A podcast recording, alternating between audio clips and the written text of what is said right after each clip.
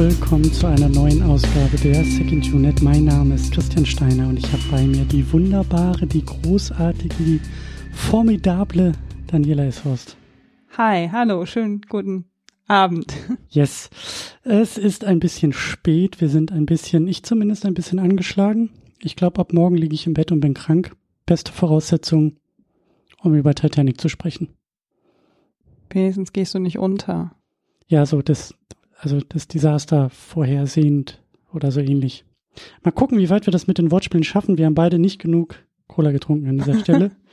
Aber wir Jetzt haben sind wir auch einfach nicht witzig genug.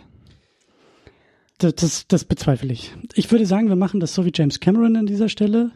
Pures Ego, wir ziehen durch, kostet es, was es wolle, und am Ende kriegen wir elf Oscars. Ah, finde ich gut. So ist jetzt eigentlich, Kann ich einen schönen Smoking tragen? Kann ich Sandra Hüller mal guten Tag sagen? Mich Bis- bei Christopher Nolan für die guten Filme bedanken? bist die Königin der Welt und Ja. proklamierst das auch. Ja, So machen wir das. Wir sprechen über, ähm, Titanic. ich wollte gerade sagen, über einen kleinen Independent, naja, über einen kleinen Film, der sehr groß wurde, über Titanic von 1997. Yep. das James Cameron epische, äh, ja, was ist es denn? Der epische Liebesfilm, Schrägstrich Katastrophenfilm. Beides irgendwie. Das finden wir Eine. Liebeskatastrophe. Eine katastrophale Liebesgeschichte. Hm. Genau das. Wir werden den Film ein bisschen auseinander pflücken. Ähm, mal gucken, wo wir auch am Ende hinkommen. Ähm, Solange es nicht Bock. drei Stunden und elf Minuten dauert, ist mir alles recht. Nee, wir können ja 2,40 machen. Weil so lange hat die Titanic ja Wie lange hat die Sinken Szene gedauert mit dem Pra- Aufprall? 45 Sekunden? 37 Ja, Sekunden. dann haben wir jetzt schon überzogen. Es war nur der Eisberg, aber der Reihe nach. So, also wir beide werden jetzt über Titanic sprechen. Ähm, ein Film, den ich eigentlich schon seit Ewigkeiten auch besprechen wollte. Äh, liebe Grüße an Diana an dieser Stelle, die eigentlich äh, wollte und sollte und äh, aber Zeit. it's complicated. Yes. Yes. Ähm, genau. Und äh, du, also als ich schon so angedeutet habe, dass ich den Film so ein bisschen in Research-Modus, äh, da hast du gesagt, oh wie schön, lass uns den mal gucken. Ja. Und jetzt darfst du mit mir drüber sprechen. Ja. Sehr gut. Ich hoffe, mir fällt auch genug ein. Ich hoffe, uns beiden fällt genug ein, ohne dass ich die ganze Zeit nur irgendwie Wikipedia zitiere, weil äh, Ja, ich wusste ja auch nicht, dass du noch ein äh, Diplom in Titanic-Forschung in den Monaten abschließen willst. Zwischen der Idee, ich möchte diesen Film verpodcasten und der eigentlichen Aufnahme heute Abend. ich sag mal so, das war auch nicht geplant. Ja. Das, ähm, das ist passiert. Aber man kann sich ja, man kann sich ja beschäftigen, womit man will. Ist ja. eben, Aber ich war nicht darauf vorbereitet, dass ich jeden Abend ein halbes Referat äh, gehalten bekomme. Aber du warst sehr ehrgeizig und es war auch sehr, es zeichnet dich aus. es ist auch ein faszinierendes Thema und auch der Film ist in diesem Thema sehr faszinierend. Mal gucken, wie wir da am Ende noch ähm, drauf zu sprechen kommen. Lass mich vorher vielleicht noch ganz kurz natürlich wie immer an dieser Stelle einen Hinweis setzen, wenn ihr das hier hört und gut findet und unterstützen wollt, dann tut das sehr, sehr gerne. Am besten guckt ihr bei uns auf secondunit-podcast.de. Da gibt's alle möglichen Links. Ihr könnt den Podcast einmalig unterstützen, eine kleine Überweisung per Bank, äh, per Girokonto machen. Ihr könnt per PayPal einmalig Geld dalassen. Ihr könnt natürlich bei Steady das Ganze unterstützen, nachhaltig und ähm, ja, langfristig. Das tun auch ein paar Leute und an dieser Stelle sage ich besonderen Dank an Sebastian und Anne, die das sehr tatkräftig machen. Und ihr könnt es auch, schaut am besten einfach bei uns auf der Website nach. Da ist alles verlinkt oder auch in den Shownotes, wo auch immer ihr das hört. Dort könnt ihr euch durchklicken. Ja, Titanic. 1997 äh, in Deutschland im Januar 98 rausgekommen äh, war auch so ein, ein Wink des Schicksals, glaube ich, dass äh, der Film, der sollte eigentlich im Sommer 97 rauskommen in den USA, Blockbuster, Sommerkino und äh, ist aber nicht fertig geworden, sodass der im Dezember rausgekommen ist. Und ich glaube, James Cameron hat da so auch schon die, er hat viele Goldminen gefunden mit diesem Film, aber da auch eine, den Film halt in der Weihnachtszeit zu starten, das hat er zwölf Jahre später mit Avatar auch nochmal gemacht. Ah, interessant. So dieses, also gibt's ja oft dann so um die Weihnachtszeit nochmal so die großen, die letzten Blockbuster des Jahres. Und da war Titanic dann auch, äh, bei uns dann erst im Januar 98 irgendwie hier angekommen. Und äh, ja, wie, wie hast du den Film, vielleicht damals wahrgenommen? Wie hast du ihn jetzt nochmal geguckt? Ich meine, der ist ja, also hast du ja auch schon gesagt, Popkultur gegenwärtig wie kaum was anderes. Aber wie, wie war das für dich jetzt nochmal den Film zu gucken und wie war das vielleicht auch damals, den Film im Kino geguckt zu haben oder auch nicht? Also, ich kann mich an nicht viel erinnern, was Titanic 98 angeht, außer dass ich zu der Zeit noch 17 war, noch ein halbes Jahr hatte, bis ich die Realschule abgeschlossen habe und eine Klassenkameradin hatte, Caroline. Liebe Grüße an diese Liebe Stelle. Grüße, Caroline. Und Caroline hat den Film gefühlt 800 Mal geguckt. Und wir haben sie alle ein bisschen gehänselt, was mir im Nachhinein total leid tut, weil ich habe zu der Zeit mit Inbruns Kelly Family gehört. Das war jetzt vielleicht auch nicht viel. Äh, also ich war ja auch Fan von was und Caroline war halt Fan von Titanic und natürlich von Leonardo DiCaprio. Und ich habe den Film nicht geguckt und ich wollte ihn auch nicht gucken und ich hatte auch mit Leonardo DiCaprio nichts am Hut. Ich fand das alles ein bisschen seltsam. Aber was Leo und mich eint, seine Großmutter kommt aus dem Ruhrgebiet und meine Großeltern kommen auch alle aus dem Ruhrgebiet. Deswegen sind wir uns ja so nah. Also du merkst schon, es gab irgendwie so diese ganzen Erzählungen. Die Bravos waren voll von Leonardo, alles war voll von Leonardo DiCaprio. Ähm, das sind so meine Erinnerungen. Also ich kann mich wirklich gut erinnern, wie Caroline diesen Film so abgefeiert hat und natürlich den Song, ja, der Song, das Lied der Lieder, My Heart Will Go On von Celine Dion, habe ich vielleicht damals heimlich gehört, weil man wollte ja auch nicht so wirklich zugeben, dass man so eine Ballade liebt.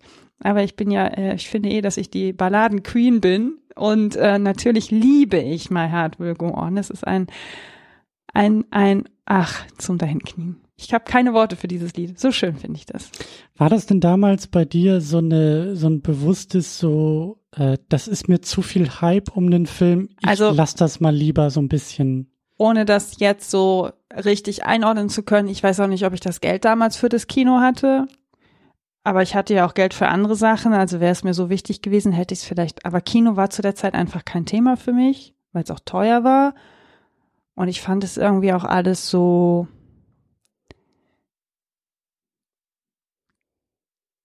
Leonardo DiCaprio ist so ein, der war halt zu der Zeit und ist ja bis heute einfach so ein aalglatter Typ. Und mich hat das mit 17 nicht so angesprochen. Um das mal so zu sagen. Mhm. Aber so richtig, äh, ich kann mich jetzt nicht so bewusst dran erinnern, aber ich habe gemerkt, irgendwas stört mich daran. Das war auch so ein, und ich wusste nicht so richtig was. Ich- Vielleicht war es mir auch einfach alles zu viel und zu groß und es war, alles war Titanic. Und jetzt kommt noch die, die, die, die Kernfrage, weil du bist ja großer Fan von dem Romeo und Julia Film mit Mhm. ihm. Den Der, habe ich aber auch sehr viel später erst gesehen. okay, gut, weil der Film kam ja eigentlich davor Ja. raus und du hast ihn aber später dann gesehen. Es gibt viele Leonardo DiCaprio-Filme, die ich sehr mag. Unter anderem Romeo und Julia, Inception, You Know. Es gibt Mhm. einige. Er ist ja auch ein guter Schauspieler. Aber ja, ich, 98 hat er mich nicht angesprochen. Und wie gesagt, Kino war auch nicht so ein Ding für mich äh, in der, meiner Kindheit und Jugend. Und ja, hat sich ja später entwickelt. Ich meine, jetzt sitzen wir ja hier. Hm. War ja eine Lernkurve auch für mich, dass das Kino auch gut sein kann. Ja, also ich bin, also ich bin Jahrgang 87, also ich war 10, als der Film rauskam. Äh, kann mich da jetzt nicht ähm, groß dran erinnern, außer ich glaube, ich habe schon, also irgendwie habe ich so diesen, diesen Hype, also dieses kulturelle Ereignis, das habe ich auch irgendwie mitbekommen, wahrgenommen. Aber ähm, das ist so das Ding. Also ich, ich, ich kann mich halt dran erinnern, oder, oder für mich ist halt, ich bin in der Welt nach diesem Film aufgewachsen. Also ich habe in der Recherche gelesen, dass halt Titanic der erste Film war, der über eine Milliarde Dollar weltweit eingespielt hat. Ja, und das sind jetzt so Sachen, an die kann ich mich halt überhaupt, die habe ich damals nicht erfahren, was mir aber auch gerade, das war, hat auch was mit der Notiz, die ich mir gerade noch gemacht habe. Der Film kam ja auch zu einer Zeit raus, nicht nur in einer Zeit, in der du zehn warst, sondern wo es auch das Internet so noch nicht gab, wie es das heute gibt. Klar. Sprich, ich wusste gar nicht, für wie viel Oscars der nominiert ist. Das stand wahrscheinlich in irgendeiner Zeitung. Und ich habe, niemand hat die Oscar-Verleihung geguckt und man hat sich auch nicht über Social Media verabredet oder darüber getwittert, geblueskyt oder sonst irgendwas.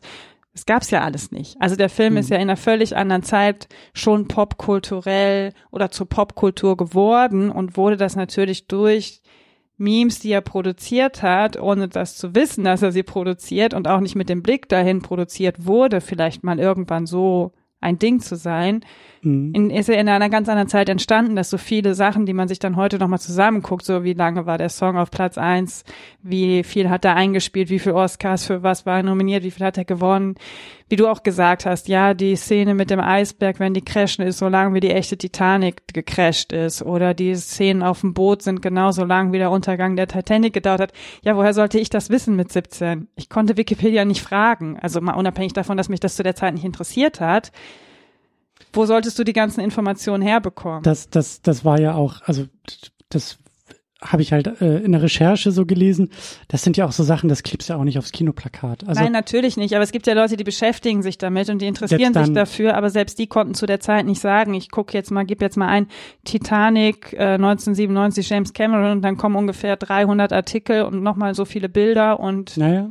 Theorien. Das ja. Was, was, was, was für mich nur so krass ist, also ich bin halt einfach, ich bin halt mit diesem Film einfach im Hintergrund äh, aufgewachsen, also auch irgendwie filmisch aufgewachsen. Hat deine Schwester den denn zu der Zeit gesehen? Die ist doch so alt wie ich, ein, zwei Jahre ich, jünger. Kann, kann ich mich auch nicht mehr dran erinnern. Bestimmt hat auch irgendwie meine Mutter, ich glaube auch mein Vater, das, also alle haben den ja irgendwie damals auch geguckt. Deswegen, ja, mir war das so ein, ja herkommen. mir war das so ein Begriff, also, und das meine ich halt, das ist so, ich bin halt in einer filmischen Welt aufgewachsen, in der dieser Rekord sozusagen nicht, also schon gebrochen wurde. Also es war immer egal, was ich über irgendwelche Filme wie, wo gehört habe, war es halt immer in Relation zu Titanic, weil Titanic ist der erfolgreichste Film aller Zeiten. Und das, das zu D-Mark, das fällt mir jetzt auch, also ist krass, was für ein anderes, andere Zeit das einfach war, ne? Also. Ja.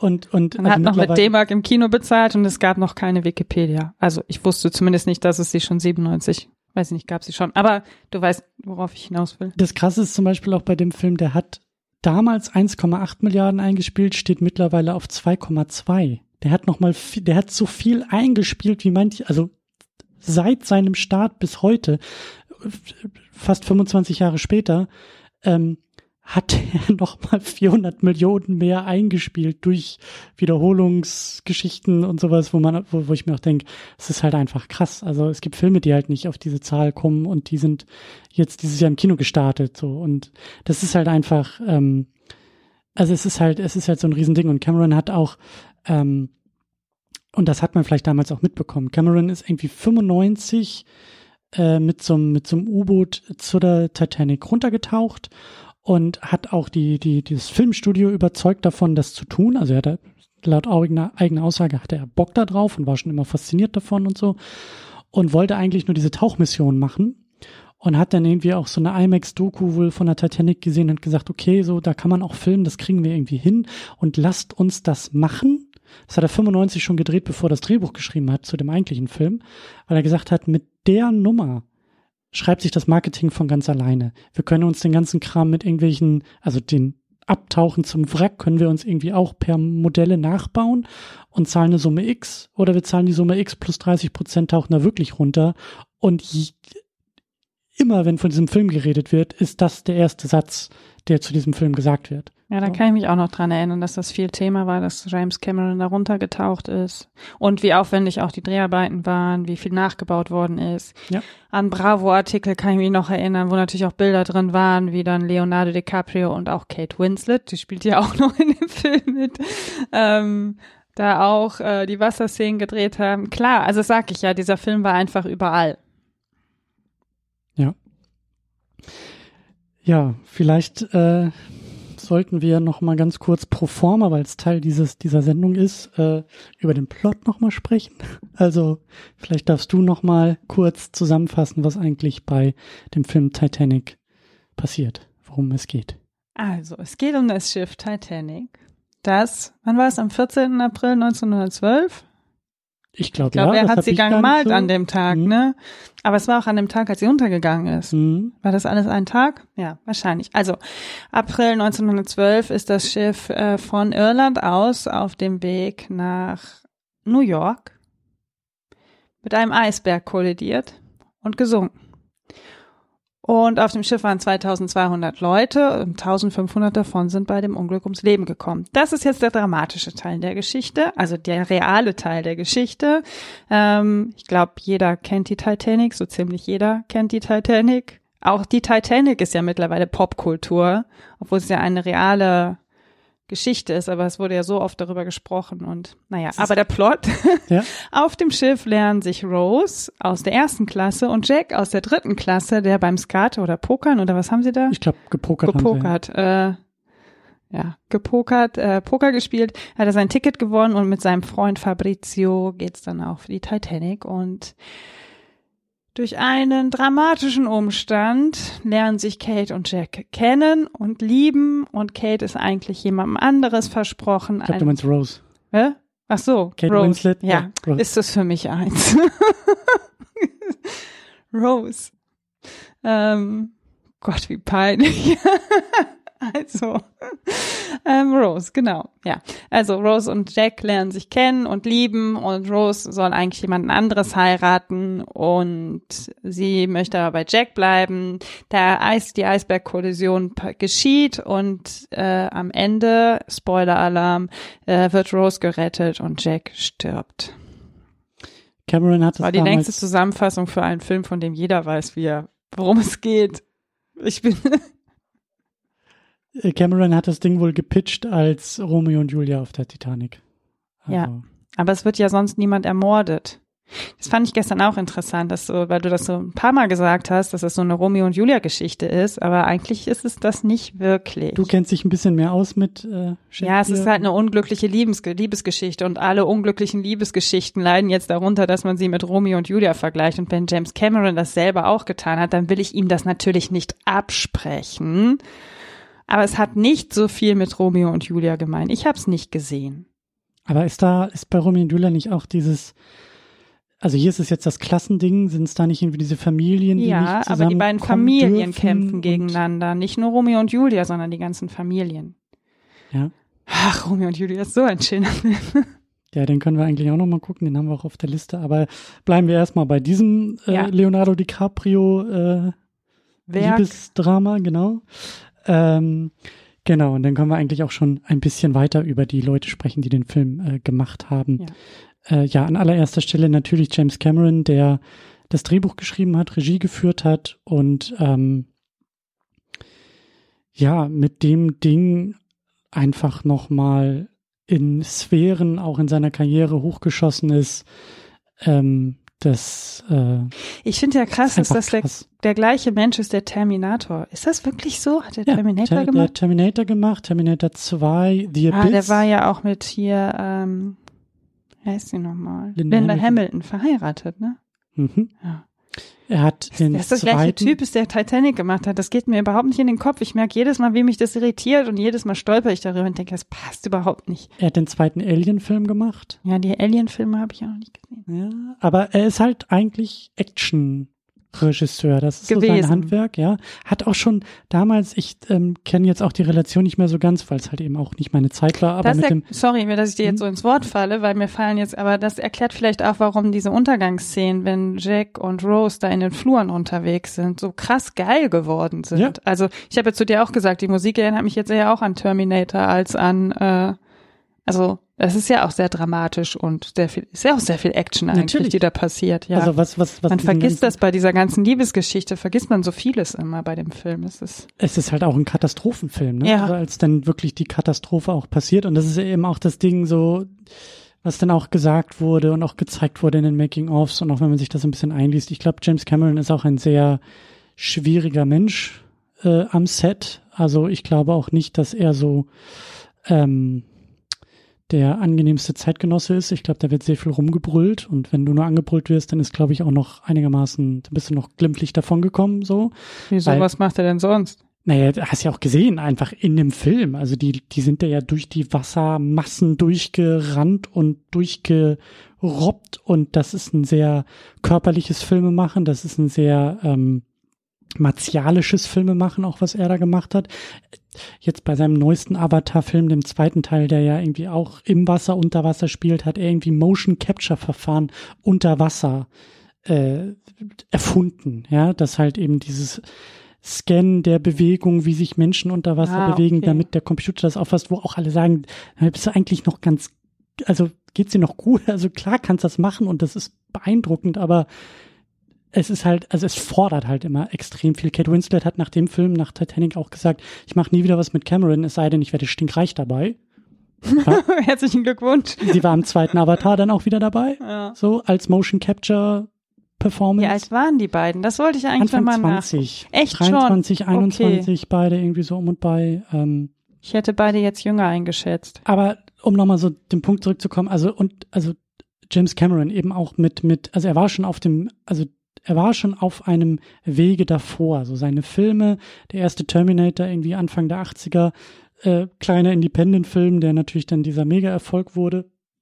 Super handgemacht. Cameron kommt auch aus so einer B-Movie-Schule, wo du auch wirklich im Zweifelsfall noch selber irgendwie den Hammer schmeißt äh, und sehr involviert bist, so. Und äh, dann hat er damals schon irgendwie mit dem zweiten Terminator, da hat er, also der war auch irgendwie irre teuer, also ist irre teuer geworden im Vergleich zum ersten Film und hat halt auch dann wahnsinnig viel eingespielt. Also dieses Hantieren mit viel Budget und eben auch mit viel Technik, also im Sinne von, ne, damals waren es dann irgendwie die Trucks, die explodieren und der Arnie auf dem Motorrad und diese Nummern. Also dieses handwerkliche, großspurige, groß klotzende Produzieren von Actionbrettern, das war Cameron auch in den 90ern. Und wie du sagst, dann kommt er da mit dieser Romeo und Julia Geschichte auf der Titanic. Und da haben auch damals die, die, die Bosse da in dem Filmstudio erstmal ein bisschen, äh, sagen wir mal, ähm, geguckt und waren sich nicht ganz sicher. Also die ganze Produktion des Filmes war halt, was ich halt auch so faszinierend finde, als jemand, der in dieser Welt aufgewachsen ist, in der Titanic einfach der erfolgreichste Film aller Zeiten ist. Und es muss ja eine Welt davor gegeben haben. Und dieser Film, als er produziert wurde, war the biggest flop in the making. Also auch die, die, die Publikationen damals haben ihn halt kaputt geschrieben und haben gesagt, das wird nie funktionieren. So, das will niemand sehen, das ist totaler Quatsch. Und jetzt baut er in Mexiko eine Titanic auf, um sie dann einfach zu versenken. Das ist alles viel zu viel und viel zu doll und viel zu groß. Und die, also mit seiner Fake Titanic geht seine Karriere unter. Wir werden nie wieder was von James Cameron hören. Und dann hat er einen Film produziert für 100 Millionen, der in der Produktion aber auf einmal 200 Millionen kosten musste, sodass ein zweites Filmstudio mit eingesprungen ist und alle haben sich die Haare gerauft, haben gesagt, was machen wir jetzt mit diesem Film? Wir haben schon so viel da reingesteckt. Und Cameron hat auch gesagt, ihr könnt mir den Film hier aus der, aus, also ihr kriegt den Film hier nur aus meinen Händen gerissen, wenn ich tot in der Erde liege. Also ich, ich, ich gebe das Ding nicht her. So. Und hat wohl auch angeblich dann an, an Profit, äh, ähm, also hat seinen Profit aufgegeben mit dem Film, weil er gesagt hat, ich will einfach nur den Film machen, ich will die Kohle haben, der Erfolg ist mir scheißegal, so ich will das Ding so durchziehen, wie ich das mache. Und es war eben auch der teuerste Film aller Zeiten damals. Und dann, bumm, explodiert dieses Ding in Sphären, in denen Kino und Blockbuster-Kino einfach vorher nie war.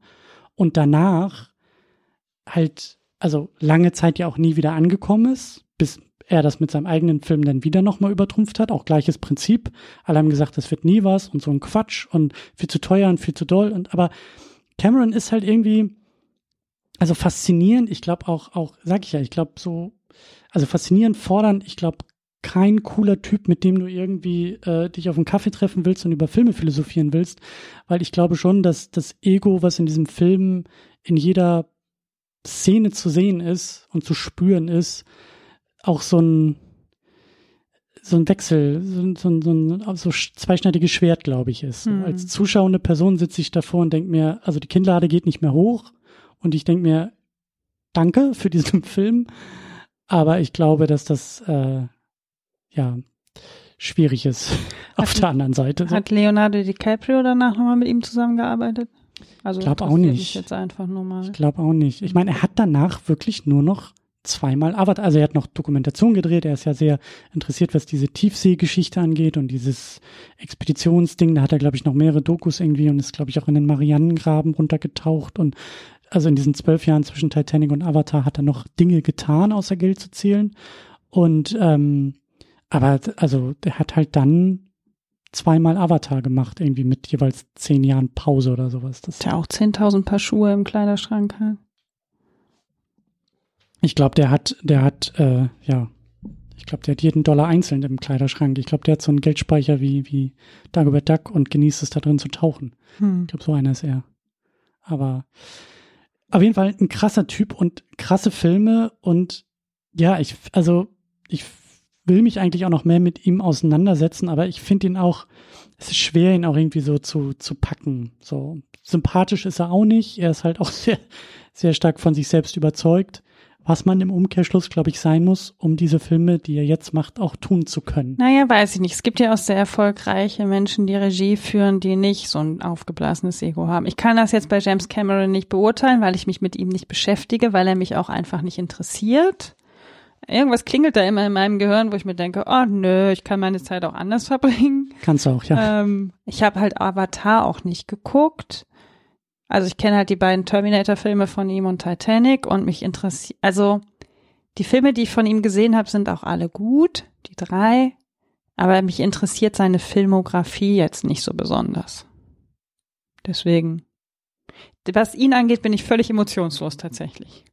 Vielleicht. Vielleicht stimmt das noch gar nicht, aber es ist jetzt gerade so, dass ich mir denke, oh, okay, okay, solange er nicht am Filmset völlig ausflippt. Das, Obwohl, das weiß man auch nicht. Ne? Das ist so der Punkt. Also ich habe jetzt in der Recherche auch nicht, auch nicht, also er ist fordernd so, aber ich habe jetzt auch keine äh, krassen, also vielleicht erzählt auch niemand was von, weil man vorsichtig ist, weil der Typ halt einfach auch super viel äh, Möglichkeiten wahrscheinlich hat. So, aber ich habe jetzt auch nichts irgendwie äh, krass Negatives irgendwie gelesen. Mm, so. Ja. Also ja, klar, der hat da irgendwie und Kate Winslet und viele haben da dann auch irgendwie ähm, sind krank geworden bei den bei den Dreharbeiten, weil sie halt ständig im Wasser drin waren und solche Geschichten. So, aber ist jetzt nicht so, dass da irgendjemand, äh, also viele erzählen halt einfach davon, dass es super fordernd ist, mit ihm zu arbeiten und bei vielen äh, hört es dann auch nach einmal irgendwie auf. Mm. So und ähm, er ist halt einfach, er ist, er ist noch einer der wenigen und der letzten in Hollywood so in diesem Status, die halt in der Lage sind, also er fällt auch so sehr aus der Zeit, weil heutzutage einfach die, die Leute, die Regie führen, in diesem Blockbuster-Kino einfach immer weniger zu sagen haben. Und Cameron und bisschen drunter, aber vergleichbar ist halt noch ein, ein Nolan. Steven Spielberg. Ich weiß nicht, ich vergleiche ja. ihn immer mit Steven Spielberg. Wahrscheinlich, weil für mich die Filme dann, eh, die Filme von James Cameron erzeugen ein ähnliches Gefühl in mir wie Filme von Steven Spielberg. Ohne dass es da um das Thema geht oder um wie sie Filme machen, aber ich merke, sie erzeugen bei mir das gleiche Gefühl. Also ein ähnliches Gefühl sie sind halt sehr filmisch in ihrer Art und Weise. Also Spielberg und Cameron finde ich, also das ist so dieses, die, deswegen sind, also gerade Camerons Filme, glaube ich, auch einfach weltweit so, erfol weltweit so erfolgreich, weil sie, glaube ich, auch etwas, also er schafft es, dann auch wieder im Positiven, er schafft es, glaube ich, auf der ganzen Welt die Menschen zu erreichen mit dem, was er da tut, filmisch. Also das finde ich ja auch so krass. Du kannst, also dieser Film ist auf der ganzen Welt so erfolgreich gewesen. Also Sprachen, Kulturkreise überwindend, schafft er es eben auch mit so einem Film wie Avatar, die Leute weltweit so krass zu erreichen. Das ist, und das ist halt auch etwas. So, das schaffen halt heutzutage wenige. Auch Spielbergs Filme sind halt nicht mehr diese krassen Kassenschlager, aber, aber Cameron ist halt einfach einer, der in diesem Hollywood-System auch in der Lage ist, nach seinen eigenen Regeln und nach seinen eigenen ähm, Prinzipien noch zu walten. Und das können noch so wenige. Selbst Nolan hat mit seinem Oppenheimer auch unfassbar viele Kompromisse eingehen müssen. So, wenn er in Interviews erzählt, wie viel die tricksen mussten, um das Budget hin und her zu schaufeln, um diesen Film überhaupt machen zu können. Und Cameron ist so einer, der sagt, ähm, wo man natürlich auch wieder, also Stichwort Ego, der sich halt hinstellt und sagt, mein zweiter Avatar-Film muss mindestens zwei Milliarden Dollar einspielen, sonst ist er nicht erfolgreich. Also sonst rechnet sich das nicht für uns. Und dann kommt der Film raus und hat irgendwie zweieinhalb Milliarden eingespielt. Und man steht daneben und denkt sich, wie geht das? Also, so. Vielleicht manifestiert er seinen Erfolg. Ich habe jetzt gelernt, dass es ein Ding ist, Dinge zu manifestieren. Vielleicht manifestiert er den Erfolg einfach. Aber bevor wir uns jetzt völlig in James Cameron verlieren, ja. können wir vielleicht, du hast gesagt, ich soll sagen, wenn es zu viel wird. Tu es. Und ich merke es auch. Lass uns über, lass uns weitergehen. Es gibt ja noch andere Leute, die an dem Film beteiligt sind. Ähm, also In der Crew, du hast jetzt noch zwei aufgeschrieben, was ich sehr interessant finde. Kamera steht jetzt nicht mit auf deinem Zettel. Fand ich jetzt nicht besonders herausragend, Ah, okay. deswegen habe ich das jetzt nicht. Aber die Musik ist natürlich noch ein sehr wichtiges Element und die Musik, also die, der, der Filmscore ist von James Horner und der Titelsong. James Horner ist übrigens auch Kanadier, habe ich gestern gesehen. naja, Und Celine Dion ist ja Kanadierin. Und sie hat natürlich den Titelsong zu Titanic gesungen. Und dieses Jahr, nee, letztes Jahr wurde Titanic ja 25 Jahre alt. Der Film. Der Film ist, glaube ich, älter als jede Lebensgefährtin jetzt von Leonardo DiCaprio, aber gut. 25 Jahre Titanic und es gab ein extra Video, das Celine Dion dann auf ihrer, auf ihrem YouTube-Kanal veröffentlicht hat, wo nur sie auf dem Schiff mit diesem wunderbaren Licht zu sehen ist. Da habe ich gedacht, was für ein Geschenk. Also sonst lebt dieses Video, das Originalvideo ja sehr von den Szenen, die man dann sieht und dann sieht man zwischendurch Celine Dion, wie sie auf diesem Schiff steht und die Arme so ausbreitet und der Wind fegt ihr durchs Haar und sie hat ein rosafarbenes Kleid an, das glitzert und sie sieht unfassbar gut aus. Und jetzt gibt es das eben nur mit ihr. von damals, also die, Von damals, alte- genau. Es ist quasi der Take, der dann auf dem Schiff nur, oder die Takes, die dann von ihr dann komplett gedreht wurden mit dem ganzen Song und das hat, wurde jetzt veröffentlicht, ohne Bildschnipsel dazwischen. Sehr gut, ja. Es hat mich sehr glücklich gemacht. Die Geschichte hatte ich dir ja auch erzählt, dass irgendwie äh, Cameron gar keinen Song oder gar keine Musik äh, haben wollte für den Film. Und das hast du ja auch bemerkt beim Schauen, das haben wir auch äh, gemerkt beim Schauen, dass der Film so, so sehr reduziert musikalisch ist. Gar nicht, die, also die Musik drängt sich nicht in den Vordergrund. Das ist nicht, es ist halt kein Hans Zimmer heutzutage, der bei Inception uns die Musik halt so reindrückt. Genau, völlig berechtigt. Also kein Diss an Hans an dieser Stelle. Ähm, aber Entschuldigung, Hans, genau, falls du uns hörst. äh, war nicht so gemeint. Ähm, aber ne, also sehr reduziert in der Musik und und dann gab es halt irgendwie die Geschichte. Also es gab halt diese diese Melodie schon im Film, die wir ja auch eben hören an dieser an dieser äh, Mich so Kussszene. zusammenreißen, jetzt nicht hier Nuss zu trällern. Ja. Und äh, Horner hat gesagt, ich, ich will da aber, lass mich mal machen. Und hat dann Celine Dion dazugeholt. Dann haben sie ein bisschen, Die es auch erst nicht singen wollte. Sie wollte es erst nicht singen, aber ihr damaliger Mann, ich weiß gar nicht, ob das ihr Mann ist, mit dem sie auch jetzt zuletzt verheiratet war, aber ihr damaliger Mann wollte, hat sie dann überredet, den Song doch zu machen. es gibt immer so diese, diese kleinen Geschichten Ja. in der Geschichte, wo man merkt, so diese eine Mini-Entscheidung. Eine Entscheidung. Und ich meine, Celine Dion war natürlich davor auch schon berühmt, ja. Ja, ja. Also, aber das hat sie natürlich nochmal in ganz andere Sphären katapultiert, möchte man sagen. Ja. Sie hat auch einen Oscar dafür gewonnen. Es ist auch einfach ein legendärer Song. Also aber hat sie dann den Oscar gewonnen? Ja, ne? ja, Ja. bester, best, bester Bestes- Film, also oder ja. Song. So wie Also, Lady ja, Gaga dafür Genau. den anderen Film. Genau. Gehen wir nochmal weiter durch. Also wir haben im äh, Cast natürlich ein paar Leute, die wir auch schon erwähnt haben. Leonardo DiCaprio als Jack Dawson, Kate Winslet als Rose DeWitt Bukater, äh, Billy Zane als Cal Hockley. Das war mein Lieblingscharakter, glaube ich. ich fand den so gut. Ja, also Also das ist der Mann, den Rose eigentlich heiraten soll. Ihr, äh, ihr Verlobter. genau. Ähm, Ein Gesicht, um eine Torte reinzuwerfen, wirklich die ganze Zeit. Er spielt so großartig. Ich Das- habe das- das alles noch- daran, es hat so viel Freude gemacht, ihm dabei das zuzugucken. noch sehr wohlwollend, aber genau das. Ich habe auch ein, ein, ein großes, also eine große Liebe für Leute, die diese Art von Rolle auch so gut spielen können. Da ist kein, da ist kein Zynismus drin, da ist kein, oh, ich bin mir eigentlich dafür zu fein und Augenzwinkern und irgendwie sowas, sondern das ist genau so, wie es sein soll. Das ist halt genau auf dem Level, also ja, es macht halt irgendwie, wie du sagst, also ich wollte nicht nur Torten reinwerfen. ich weiß, aber, ich wollte jetzt nicht, dass du das sagst. Deswegen habe ich jetzt den äh, Tortenbegriff genommen. die arme Torte, ja. Die arme Ähm, Torte, ja. Frances Fisher als Ruth DeWitt Bukater, die Mutter von Rose. Wir haben Gloria Stewart als die äh, alte Rose. Das ist ja genau beim, beim, also die, es gibt ja diese Rahmenhandlung noch, über die wir Mhm. auch noch ein bisschen sprechen äh, werden. Äh, Bill Paxton als Brock Lovett, Bernard Hill als Captain Smith, David Warner als Spicer Lovejoy, das war der äh, Butler, der sehr Der fiese Butler. der fiese Butler, genau. Victor Garber als Thomas Andrews und Jonathan Hyde als Bruce Ismay. Da sind auch schon ein paar Leute dabei Du hast gewesen. aber jetzt jemanden die- sehr Wichtiges vergessen. Äh, wen habe ich? ver- Oh, Kathy Bates habe ich gar nicht Als aufgeschrieben. Molly genau. Brown. genau, auch Ich eine dachte, reale du hast sie mir Person. aufgehoben, weil ich beim Filmgucken gesagt hat, ich finde es eine großartige Schauspielerin. Wirklich, wenn ich sie sehe, geht mir das Herz auf. Ich weiß auch nicht, was sie in mir zum Klingen bringt. Aber es ist einfach, ich habe nur einen Film mit ihr gesehen, das ist Misery. Und dann frage ich mich jedes Mal, hat sie wirklich in dem Film die Hauptrolle gespielt? Und ja, sie hat die Hauptrolle gespielt. Ich sehe sie in Titanic und möchte mich an ihren dicken Busen in, in ihr Fell so reindrücken. Ich mag sie als Schauspielerin so gerne und diese Rolle ist, die sie spielt, ist so, also da haben wir auch, es ist äh, schauspielerisch gibt es eigentlich niemanden, wo man sagen würde, oh, hätte man sich vielleicht jemand anderes gewünscht, aber Molly Brown, ein, ein Traum.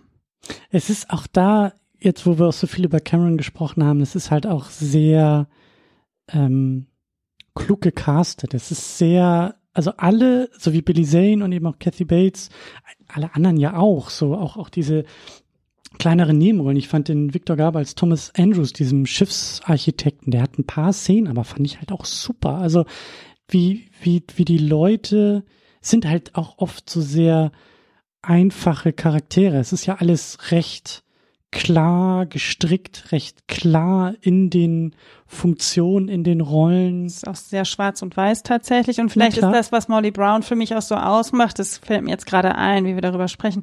Sie ist auch irgendwie so das Bindeglied zwischen Rose und Jack, weil sie ist ja neureich. Ja, sie gehört ja eigentlich nicht zu den ganzen Aristokraten, die da in der ersten Klasse ihre, ihren Kaviar essen, sondern sie ist ja, ihr Mann ist ja zufällig reich geworden und nicht durch Erben. Und Molly ist so die Verbindung auch zwischen Jack und Rose. Und ich glaube, das ist nicht so, sie ist nicht so schwarz und weiß. Also der Verlobte von Rose ist ein Arschloch. Der Butler von dem Verlobten von Rose ist ein Arschloch. Jack und Rose sind natürlich die super guten, tollen, denen man das alles Gute der Welt wünscht. Und Molly ist so ein bisschen, sie ist nicht ganz so platt. Sie ist nicht ganz Also so, ich meine nicht platt im Negativen, sondern nicht so eindeutig irgendwie, ja. So, also sie auch, es gibt ja diese Szene zum Schluss, wo sie auf dem Rettungsboot steht. Also sie, man merkt ja auch so dieses Zweifeln irgendwie an. Also für mich übernimmt sie so eine ganz besondere Funktion auch, aber was natürlich auch an der Schauspielerin liegen kann. ich würde auch sagen, sowas wie ein moralischer Anker. Mhm. Ne? Wir sind ja eben in diesen, wir sind 1912, wir sind in diesen sehr äh, klassengeprägten Strukturen in dieser Zeit. In einer sehr offensichtlich Klass Klassenstruktur, ne? Also jedes Deck ist eine andere Klasse, so Genau. offensichtlich. Ich habe gestern zu dir gesagt, vielleicht ist das der Snowpiercer auf dem Wasser, was ja jedes Schiff, also bis heute gibt es, glaube ich, mehrere Klassen auf dem Schiff, aber da wird es natürlich extremst deutlich, weil auch davon abhängt, wie früh man vielleicht auf ein Rettungsboot kommt oder nicht. Also Genau, genau. Und, und eben, dass sie, also wir gucken ja mit zeitgenössischen modernen Augen irgendwie drauf und haben natürlich dann diese fiktionale Liebesgeschichte auf diesem realen Schiff und vor dem Hintergrund dieser realen Tragödie. Also wir fiebern gleichzeitig einer filmischen Handlung mit, aber kennen vielleicht noch so ein paar Fetzen aus der echten Welt, die wir da ja mit reintragen. Und Molly ist so, ist so dieses, wie du sagst, dieses Bindeglied zwischen den beiden, aber ja irgendwie auch zwischen uns und dieser Welt und dieser Geschichte, weil also alle erfüllen in diesem Film ihre Rollen und ihre Funktionen. Und natürlich ist der Verlobte von Rose ein Arschloch, weil wenn er der coolste Ehemann der Welt wäre, dann wäre Rose ein Arschloch in der Stelle. Und das wollen wir ja nicht, weil wir sind ja dabei, um diese Liebesgeschichte zu verfolgen. Also natürlich muss auch der Butler von ihm der Handlanger sein, der genauso, also die wir beide am liebsten auf dem Schiff untergehen sehen wollen. Also dieses ganze Verhandeln von gut, böse, von Moral innerhalb dieser, dieses Liebessettings, so das hat alles. Natürlich hat die Mutter von Rose ja auch ihren Standpunkt, den man nachvollziehen kann, aber den wir mit heutigen Augen natürlich eher mit Augen rollen und sagen, oh, aber guck doch mal die Augen von Leo und das passt doch viel besser und aber das ist doch viel schön. Alle haben diese Funktion, damit wir, damit bei uns auch Dinge passieren.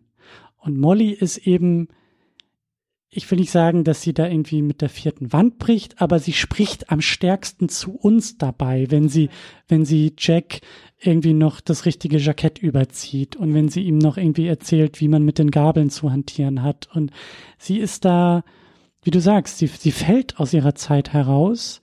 Und natürlich, das habe ich ja auch gemerkt, natürlich fieber ich mit ihr mit und denk mir so, die ganze Zeit bin ich ja am Sortieren. So, nee, du nicht, du, Billy Zane, weg.